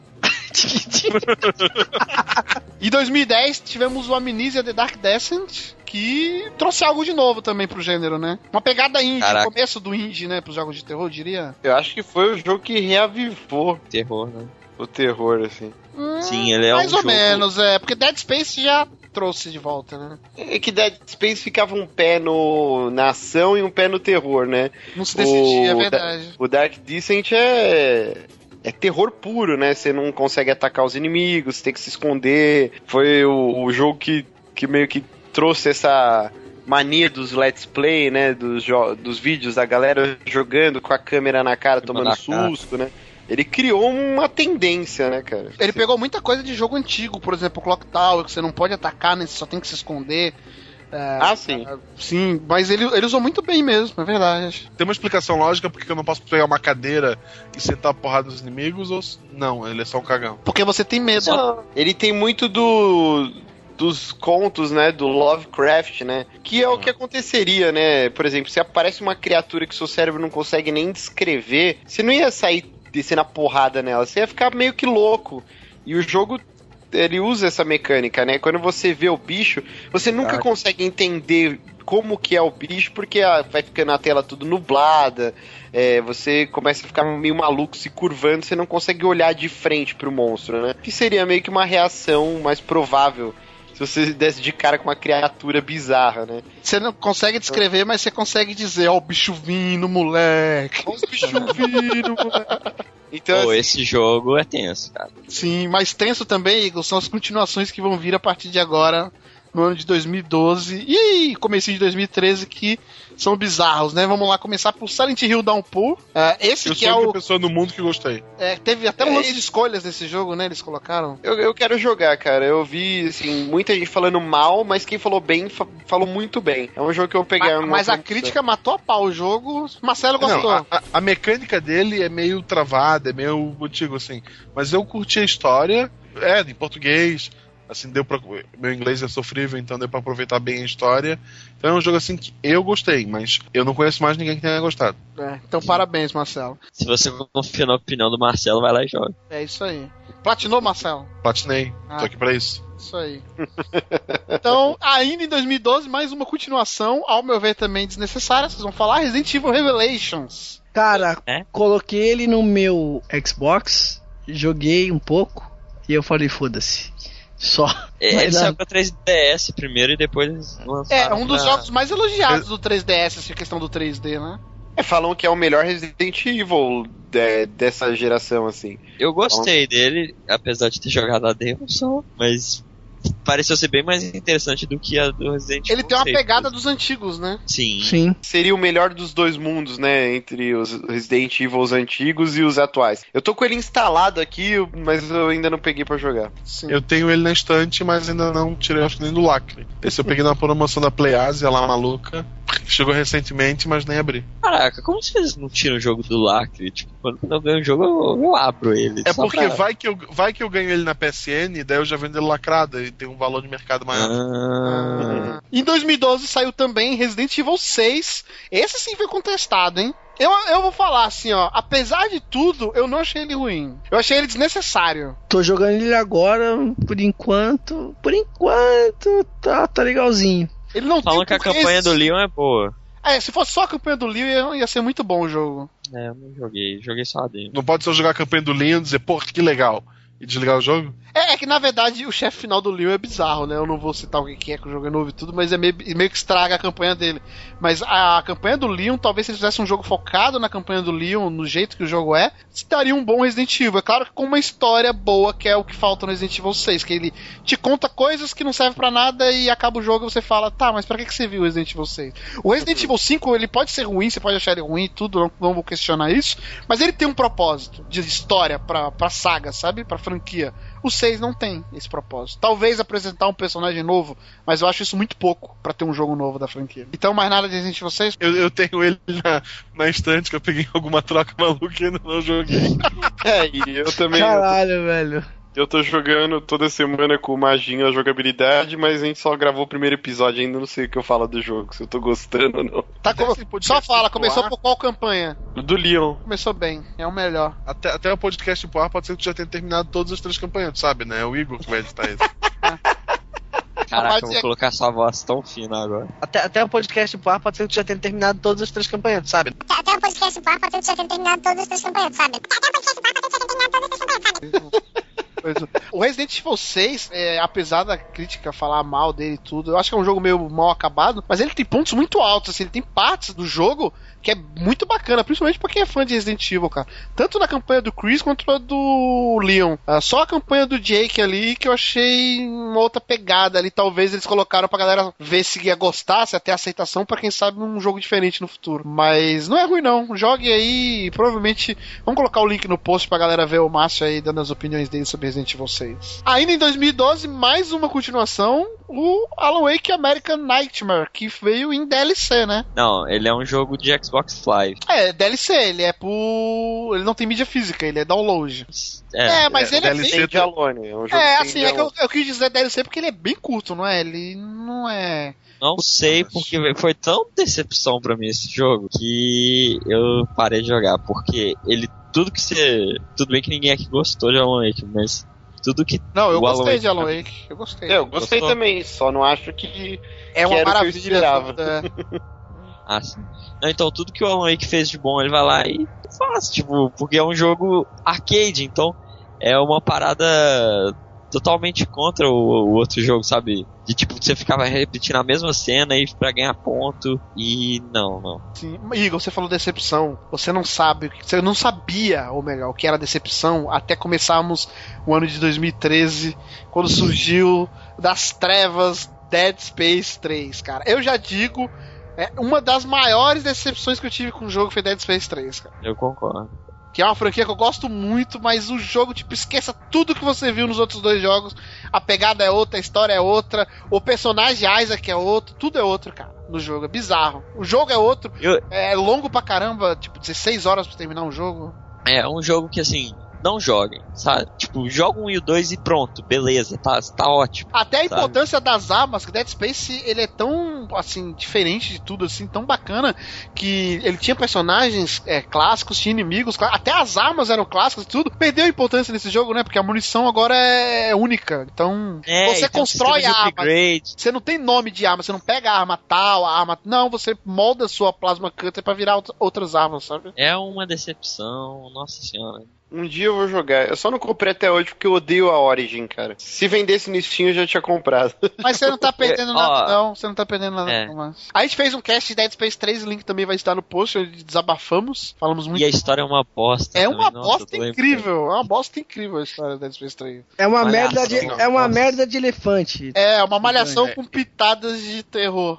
Mas beleza. Eu sou fã da, da, da franquia, o 1, o 2. Eu joguei o 3, eu terminei a campanha e eu disse: eu não vou platinar essa bosta porque eu não vou jogar isso mais duas vezes. Caraca. Guardei ali. Ó, eu já diria, Marcelo, porque eu eu me senti assim, sabe quando o Rock subiu a escadaria e, e começou a todo suado, morrendo lá no treinamento, lá no, no filme, e aí subiu aquela música, ele levanta os braços, assim, eu me senti assim quando eu terminei Dead Space 3, cara. Porque foi uma batalha, foi uma luta pra terminar esse jogo. Eu me arrependi de não pôr no Easy pra ser mais rápido. Porra. Se o Marcelo tá falando isso, vocês têm noção de como que é o nível É. do jogo. E quem escuta o Playcast sabe que o Marcelo acha boa cada bizarrice, né? Então, Outbear. É. Nautbear, tem que entrar nesse episódio. Nautbear, melhor jogo da geração. Pode. Pelo amor de Deus. Nossa, cara, o Marcelo, ele, Não- ele não tem vergonha não- nenhuma, né, mano? Nautbear é um jogo de terror, hein? Tu joga com um urso psicopata que assassina outros ursos. O Marcelo é o cara que fala com a boca cheia, assim. Fale mal, mas fale de mim, entendeu? Então, né? Isso. é.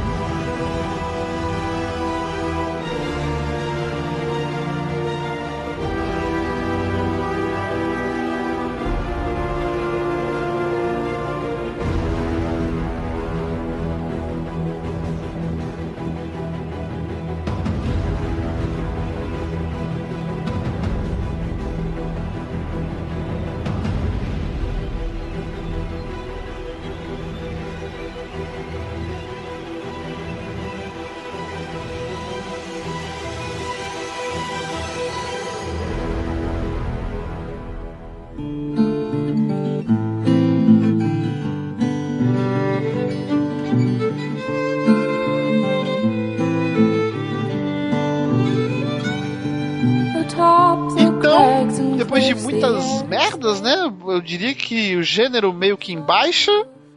Parece que temos uma esperança, né? Tem uma leva agora de jogos aqui que veio 2012 e 2013 que tá meio que renascendo, trazendo um propósito novo pra esse gênero de jogo. O primeiro jogo aqui eu queria até saber se é terror ou não, a gente pode considerar que é o The Walking Dead The Game. Ah, cara, Hum. a temática de zumbi, não sei se. Acho que ele pega a mesma premissa daqueles jogos antigos que a gente falou, né? Ele usa a temática, mas o jogo em si não é terror, né? É, te dá uma preocupação, né? Porque É um drama, é um drama. É, É. verdade. Um soft, né? Um terror soft. Né? É. Ok. E um outro jogo também que drama. eu não sei se é terror, porque eu achei até bizarro, mas vamos ver aí. Ah, é, virou fenômeno isso aí. Que é o Slender. ah, é terrorzaço, cara. É terror? O Igor fez um Ah, vídeo de Slender. Onde ele passa vergonha alheia. O link também vai estar no Por isso que eu, não, eu excluí aqueles. Não, você já viu? Eu, eu colo- eu coloquei o vídeo da minha esposa jogando Slender e Olha. eu filmei a cara dela. É uma gritaria, cara. Que, nossa, eu, eu não sei como não explodiu as caixas do Link computador. no post, link no post. É uma gritaria absurda. Mas você jogou Slender? Você colocou sua esposa, você é ligeiro, né? Eu, não, eu- Caraca, eu, que eu, medroso. já, já sabemos quem é o homem da casa. hein? Mary É. Moon questão. Mary Moon não jogou. E ainda em 2012 saiu, não sei nem se é um jogo, um mod, que é o DayZ. Ah, mas é Ah, mas não é terror. terror, não é terror, cara. Não é terror, É. né? A premissa deles é, mas ainda até hoje não saiu o jogo, ele nem é o mod, não é? Esse DayZ? Ele é o mod do Ele é- Arma 2. Sim, Ele é o Arma piada, né? 3. Eu não sei se o Arma 3 já saiu, mas o Daisy ia vir como um dos modos do Arma 3. Ele é meio que a história do Counter-Strike, né? O mod fez mais sucesso Sim. até que o próprio jogo, né? Tem um vídeo, não sei se vocês já viram, que é hilário, do, do DayZ, que é um cara que ele é bem famoso, é um youtuber, que eu esqueci o nome do canal agora. É, Ah, então ele não é famoso não, você esqueceu? é, ela é Me um ajuda canal aí americano- pra caçar esse link aí. É um canal americano, é, chama, é só você digitar o psicopata do DayZ. Eu até fiz um post uma vez do Drink and Play. E aí esse cara, ele fazia live streams do, do DayZ, era bem famoso, várias pessoas acompanhavam. E um dos fãs ficava... ca- ah, O cara não jogava, ele só ficava caçando esse, esse cara, assim. É como se um, um maluco ficasse tentando matar o jovem nerd, assim, em todos os programas. Caraca. E, cara, você chora de rir, cara. Porque o maluco, ele. cara, é fantástico. Que ele chegava e ficava gritando. Acho que chama Matt o nome do. Do cara que tem o programa. E aí, do nada, saiu um maluco gritando no meio do mato: Matt! Matt, I love you! I love you, man! Cara, ele ó, co- deixa eu só um adendo, só um adendo. Seus vizinhos, se você escutou isso alto, seus vizinhos com certeza falou lá o Márcio vendo filme pornô de novo, olha aí, ó, que merda. Cara, On- Ontem eu vi ele chegando bêbado vestido de mulher, hein? Agora essa é, e agora gritando Matt, Matt, I love you, cara, que é isso? E aí, o que acontecia? Esse Matt, ele começava a gritar: Get out of my way, get out of here. Que ele saia correndo e pedindo ajuda pros amigos dele que estavam jogando junto com ele no streaming. E cara, eu, eu chorei de tanta risada. Você passa mal, dá dor de barriga, e tanto você rir, cara. São quatro vídeos. É só digi- digitar lá o psicopata do Daisy, cara. É um dos vídeos mais engraçados que eu vi na minha vida, cara. É muito bom. E tivemos a continuação de Slender também, agora já em 2013, né? Ah, os últimos jogos aí do, do gênero tivemos agora em 2013, que é o Slender The Arrival. É, esse saiu assim- listinha até, né? É, o primeiro Slender é um jogo de 10 minutos, assim, foi teste. É um experimento, eu acho, né? Pra poder fazer o jogo. Exato, e esse The Arrival, lá, no, no Unity, né? Na, na engine. sim, e ele foi feito, o The Arrival, como um jogo mesmo, tem uma historinha. Mas ele causou menos Outlast. alvoroço, Igor, que o próprio Slender, eu acho, hein? É, porque o Slender é é um jogo tão leve que qualquer computador pode ter e tal, e acabou atraindo mais pessoas. Esse aí já é mais pesado, esse The Arrival. Tivemos também em 2013, né, uma dupla aí que foram quase lançados juntos, né? Vamos falar primeiro de Amnesia Machine of Pigs. Esse sim, continuação do Amnesia, né, clássico. É, não joguei, mas não sei. Alguém aqui jogou? É, não joguei também. Eu vi bastante review. Sei lá, eu já não tinha gostado muito do primeiro Amnésia, apesar de saber da importância dele, assim, pro, pro gênero, mas não é um jogo que eu consegui. Eu, eu empaquei uma parte e eu falei, ah, tá bom. O que esse jogo podia me propiciar. admite. Não, eu fiquei com medo Chorou. e. Chorou. Fala pra gente. Posição sabe? fetal no canto. Chorou, chorou. Sabe quando você sente que, tipo, caralho, esse jogo não vai me propiciar mais nada? Tudo que ele podia fazer comigo já foi feito, assim. E eu abandonei. Água na calça. Olha, mas teve um jogo que proporcionou algo a mais pra você, que tem até vídeos, temos registros, que é o Outlast. Sim, sim, sim. Caraca, esse, fenômeno, esse eu pretendo jogar em breve, porque pra mim é um jogaço, assim, do gênero. E ele tava numa promoção ferrada no Steam esses dias, acho que tá por 20 conto, cara. Olha aí, ó. Outlast. Esse O Márcio é o único aqui que jogou, né? Pelo jeito, até foi o agora. mais assustador que eu já joguei até hoje, cara. Joguei Olha pouco, aí, joguei pouco. E história, sem dar spoiler, ele tem uma história, pelo menos, que vale a pena você terminar o jogo? Então, assim, eu- o Outlast, eu acredito que não é um jogo que você joga pela história, assim, né? Ele é bem aqueles filmes B de terror, assim, que você só quer se divertir, né? Quem aqui assistiu Jason 30 mil sexta-feira 13 por causa de história? Você sabe mais ou menos o modus operandi. Vai ter Mas um é casal, galhofa. Vai rolar uns peitinhos, alguém vai fumar maconha, aí o Jason vai e mata todo mundo. Você sabe já o que esperar, né? E o Outlast é isso, é um, um repórter vai investigar um manicômio abandonado. Ok, é um plot de filme de terror padrão. Só que, cara, a experiência que você tem jogando essa porra é algo que eu nunca tinha tido parecido. Primeiro porque ele é em primeira pessoa e, sei lá, eu acho que jogos de terror, quanto mais afastado do personagem você tá, menos medo você sente. Sim. Por exemplo, então, assim, o Dead Space funciona porque a câmera tá colada nas costas do cara, né? E o, o Amnésia te deixa com o cu na mão porque você tá lá, a visão, você é a visão, e o Outlast é a mesma coisa. E, cara, é um jogo assustador, cara. É- eu não quero nunca mais jogar ele de novo. Por mais que eu Cara. tenha achado um jogo fantástico, eu não quero jogar de novo, cara. E ele é bonito demais, cara. E Ele é é, bonito, Mesmo cara. sendo um jogo indie. Ele é o primeiro o jogo, né, na Real 4, né? Eu acho que todo mundo tinha que jogar. Mesmo que você não aguente terminar, cara, é tenso demais, cara. Eu, eu tô esperando sair pra console. É, Ele vai sair pro PS4. Vai. vai então pro vou esperar o PS4. PS4 baixar o preço. Morre, morre sentado aí.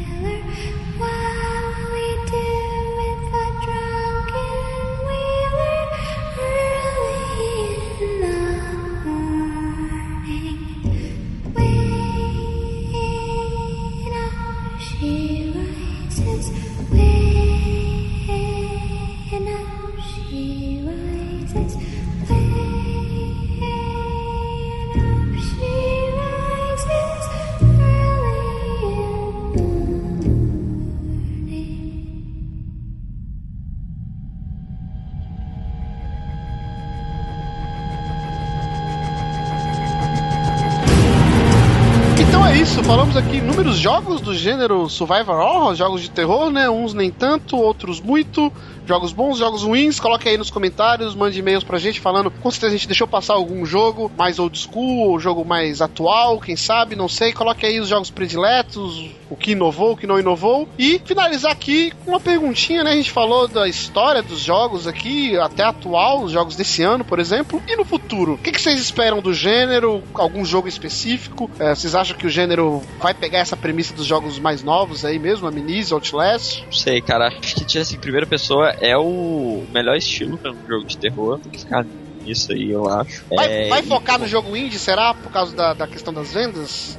Eu acredito que sim, é, mas isso não é ruim, sabe? Porque a gente vê pelo próprio Outlast. É, a Unreal 4 conseguiu fazer um jogo fantástico e uma empresa pequena, né? É, mas eu quero ver o, como o Márcio tinha falado antes, eu quero ver o Oculus Rift com jogo de terror. É, eu, eu acho que esse é o futuro mesmo, cara. Assim, é claro que a gente achar que depender de um periférico que quase ninguém vai ter é o futuro de um gênero é muito pessimismo. Eu acho que o Amnésia veio como quem não quer nada, um jogo tipo feito num estúdio super pequenininho, lá nos confins, sei lá, da Europa Oriental, bizarro. Fez um puta sucesso, né, do boca a boca. O Outlast, muito do, do esperto, foi lá e pegou várias mecânicas que deram certo e outras de outros jogos, englobou tudo e, pô, é um jogo que todas as críticas falando, puta que jogo fantástico, isso aqui. Acho que o futuro vai ser isso, cara. Jogos de terror mais focados em primeira pessoa, com protagonistas que não reagem, né? No caso, não atacam, né? Você tem que fugir, tentando puxar mais pro realismo. Acho que esse é o futuro desse gênero. Mas tem, tem algum título aí que alguém tá sabendo que vai sair? Cara, vai sair bastante coisa. Tem um, um jogo, puta que agora fugiu o nome, é no espaço. E é bem.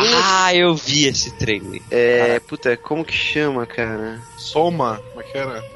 O que eu sei é o novo do X Mikami, o Evil Reading, que tem vídeos também que tá, parece que tá bem bacana. Sim, É, sim. Parece que é o Resident Evil que todo mundo queria, pelo que parece, né? Não sei, porque é só um vídeo. Mas eu já tô esperando ele. E o. Não sei se é terror, né? Mas tem uma, uma temática assim, é o Daylight, né, cara? É, o Dying Light.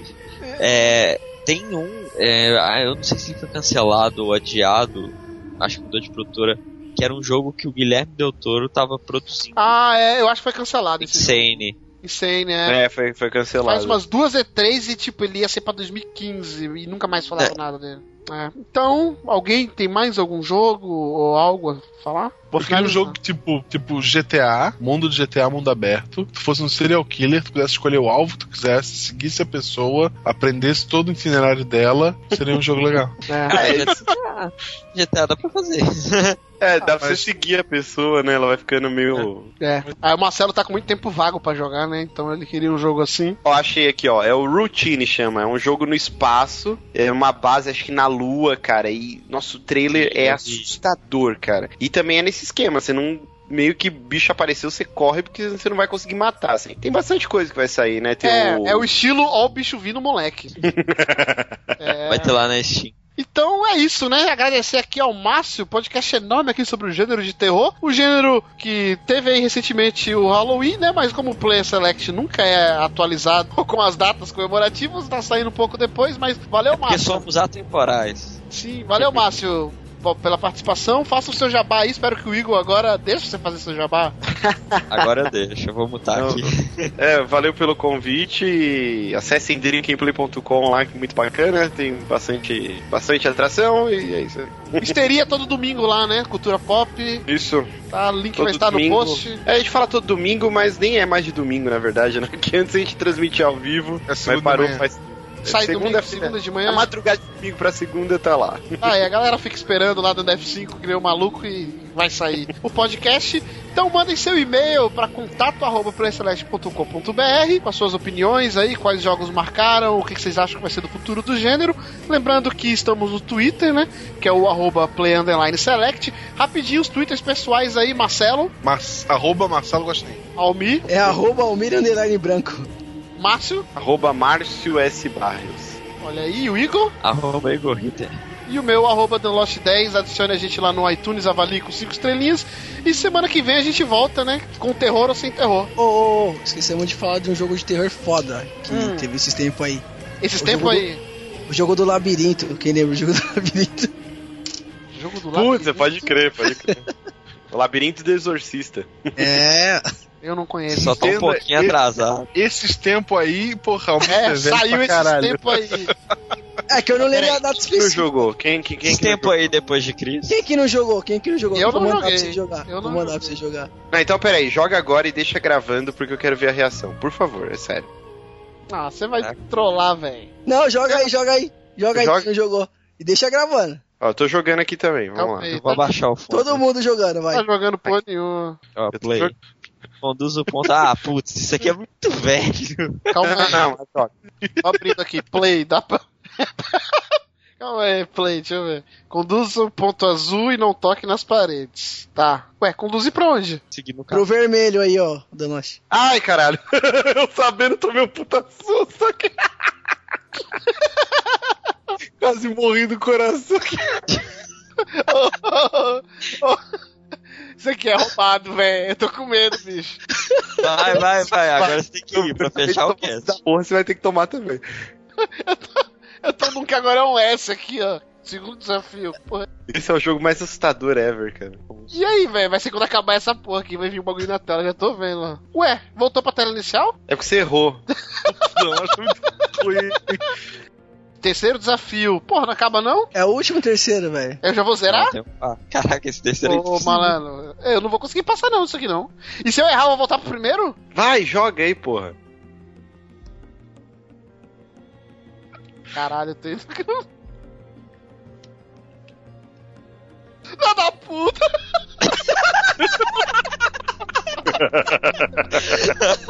eu sabia que isso ia acontecer, velho. Graça. É o jogo Cara, mais assustador da, Ele da nem deixa eu terminar a fase. Ele nem deixa eu all the big and the small. Well, the taller they stand, well, the harder they fall. We live for today, but we die for the next. With blood in our veins, in the air, and our chest, oh, we step into war with our hearts on the line. The dirt on our boots, it shakes free over time.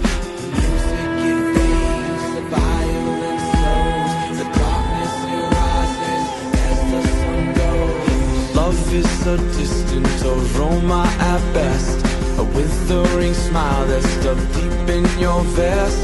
The night air it wraps its fingers around your body. It shakes from a now distant sound. Oh, the sound of her voice, a sweet symphony, played over and over until you are free.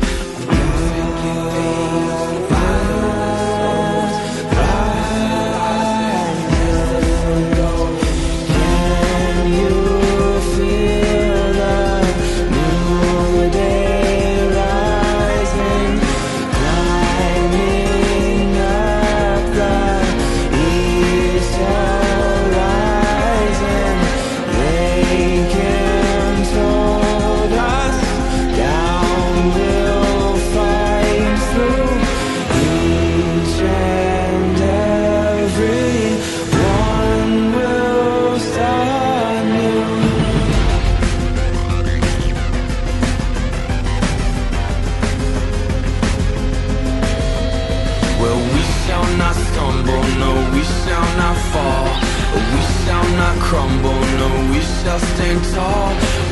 it will come, as sure as the night. But we will not run, no, we live but to fight. Oh, with blood on our hands and dirt on our knees. We tear at the ones who brought the disease.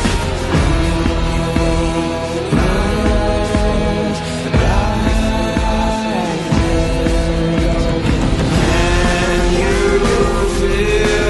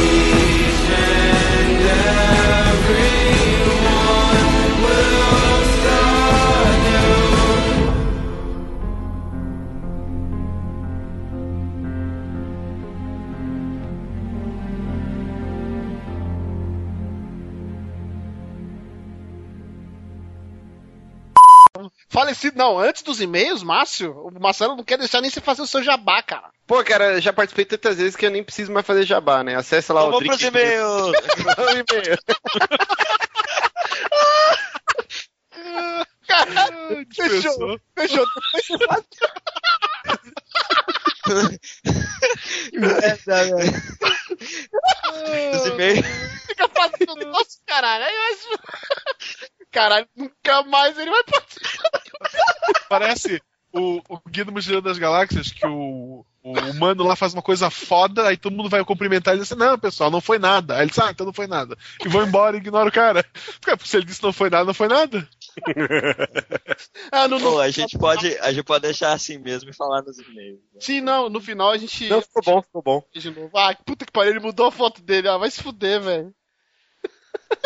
que porra, velho. Nossa, Deixa eu parar a gravação. A- Agora, a Marimun. vocês entendem a minha entrada? A Marimun, puta Marimundo inferno.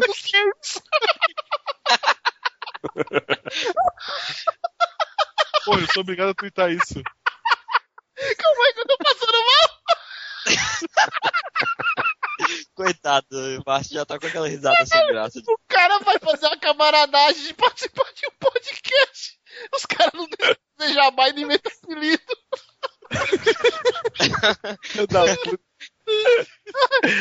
Cara, um Ai, caralho. hoje. Não acaba essa porra.